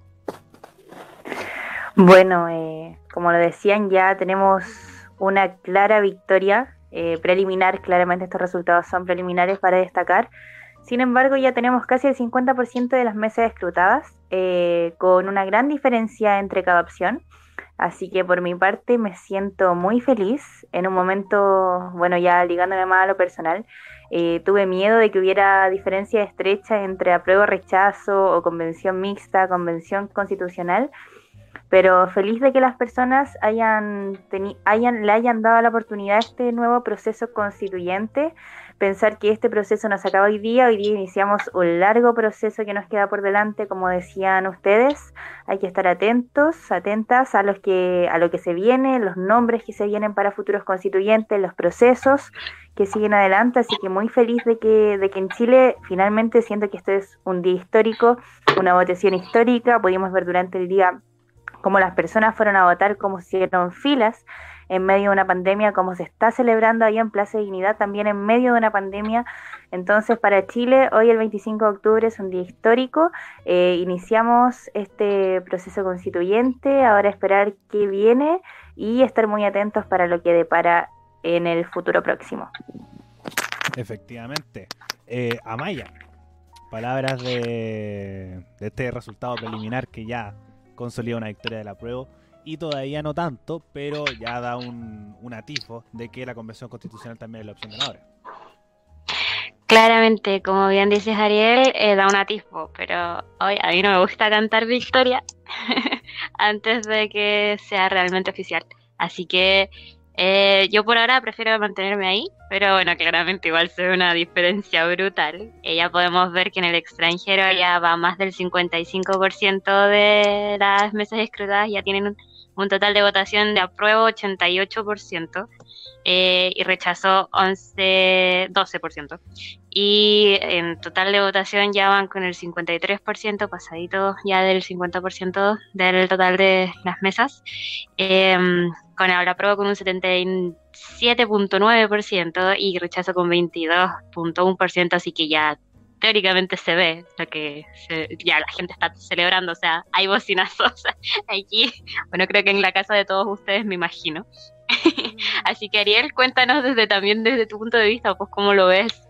Eh, bastante esperanzador. No, nosotros como medio hemos transparentado de que nosotros somos partidarios de la Convención Constitucional y el apruebo. Así que obviamente es algo totalmente esperanzador. Sin embargo, es algo que hay que seguir trabajando. La eh, como ya, eh, palabras de, un poco de cierre para no, no seguir alargando más eh, todo esto que está sucediendo. Para, porque ya son resultados que nosotros decíamos, esto va a estar en live hasta que, que se dé un resultado considerable. Así que ya se puede dar con resultados considerables y también les voy a mezclar estas dos opiniones también como que ustedes opinan del proceso. Recordar que esto fue casi un año de, de qué iba a suceder, si el apruebo, si el rechazo, que la convención constitucional, que la convención mixta, que la pandemia, que se iba a hacer o no, eh, teorías conspirativas de que el gobierno estaba dando estas medidas eh, para que el plebiscito no se realizara y que de a poco esto ya se acabó, ya llegó el 25, ya ganó el apruebo eh, y se viene todo un proceso de ahora en adelante. Así que obviamente es totalmente esperanzador para mí el día de hoy, el 25 de octubre, eh, totalmente simbólico, primero por la marcha, la marcha del millón. No sé si podría decir la más grande de Chile, eh, alta mención al 8 de marzo de este año. Así que puede haber algo comparativo, así que me gusta decirle la marcha del millón. Eh, y también de que este día 25 de octubre para mí se acabó la transición a la democracia como realmente se inicia un proceso de transición directa a una democracia completa. Pensar de que era el único enclave autoritario que nos quedaba de la constitución de 1980 es algo no menor. Realmente es algo no menor y que ahora se haya tomado la decisión y que de forma totalmente ciudadana, eh, como institucional, no hayan preguntado si es que realmente la queríamos cambiar. Siento que este proceso cierra algo genial eh, harta participación, me voy bastante esperanzado. Nunca creí que iba a haber tanta participación. Yo era muy eh, reticente a lo que podía suceder, obviamente contexto COVID. Eh, no creí que iba a participar tanta gente, pero ya vemos unos pequeños atisbos de, de, alta participación. Así que yo me voy bastante contento de este, de este día, de este proceso, del trabajo realizado sobre todo porque la porque algo sumado que uno de los grandes peros de este proceso era las fake news. Eh, y como realmente eh, la gente se informó fue a votar eh, realmente informada las redes sociales fueron una herramienta súper clave y creo que después de esta elección muchas cosas van a cambiar. No es una elección cualquiera. Yo día estaba escuchando la canción popular de Inti Gimani esto no se trata de cambiar un presidente sino que el pueblo eh, tome una decisión diferente, como tener todo este cambio que se puede realizar y creo que sí se, eh, sí se dio. Así que para mí el día de hoy se acabó la transición a la democracia, estamos en una transición a una democracia un poco más participativa, un poco más dura, a pesar de que la constitución se mantenga como está. Pero ya es algo escrito por personas que escogimos nosotros, consultándonos y además se espera que también se nos pregunte si es que realmente nos gustó el trabajo de las personas que lo realizaron. Así que yo me voy muy contento de este proceso. Así que esas fueron mis palabras de cierre para todo este proceso que vinimos trabajando desde hace un año, que venimos haciendo como radio. Desde ahí ya empezamos a trabajar el tema del acuerdo, el acuerdo del plebiscito, primero marzo, ahora octubre y después seguimos trabajando hacia, hacia abril, porque esto no para, realmente no para, así que si gente solamente hacer el llamado que se sigan informando, nosotros vamos a estar aquí para entregarle, intentar entregarle la mayor información posible, no vamos a lograr jamás ser, por ejemplo, con los medios tradicionales de que, oye, salió Sebastián Piñera, lo guiamos al tiro, porque también tenemos que descansar porque estamos de las 7 de la tarde.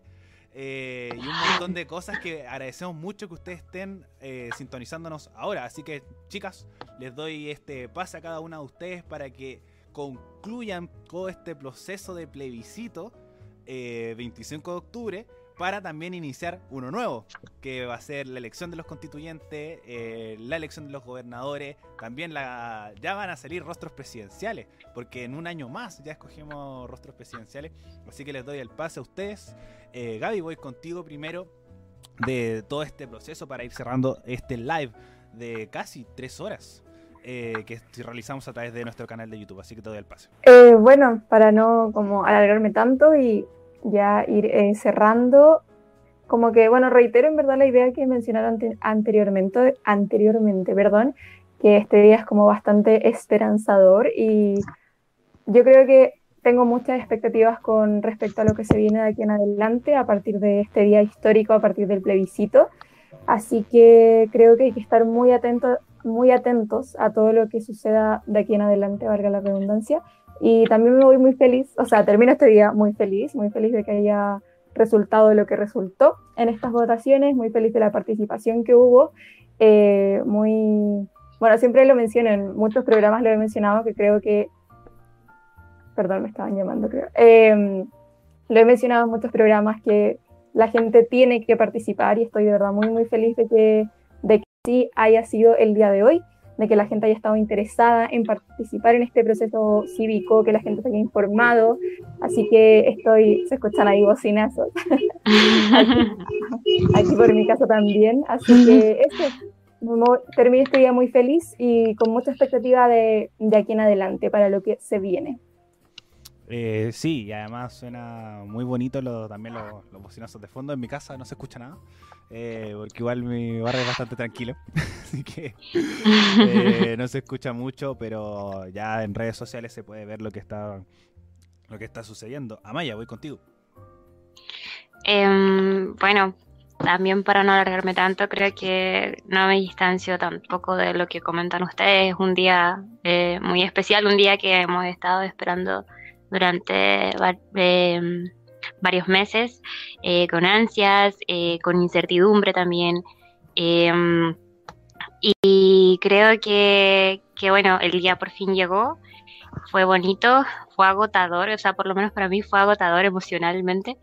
Em, y espero, de verdad espero que todo, todo, todo sea para mejor, eh, para nosotras, nosotres, nosotros, etc. Y eso.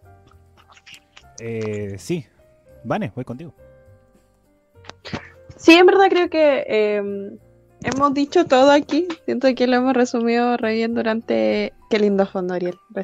Sí, ahora estamos eh, con las imágenes de la, la Plaza Legnía, ahora con un triunfo, podríamos decir, de la prueba.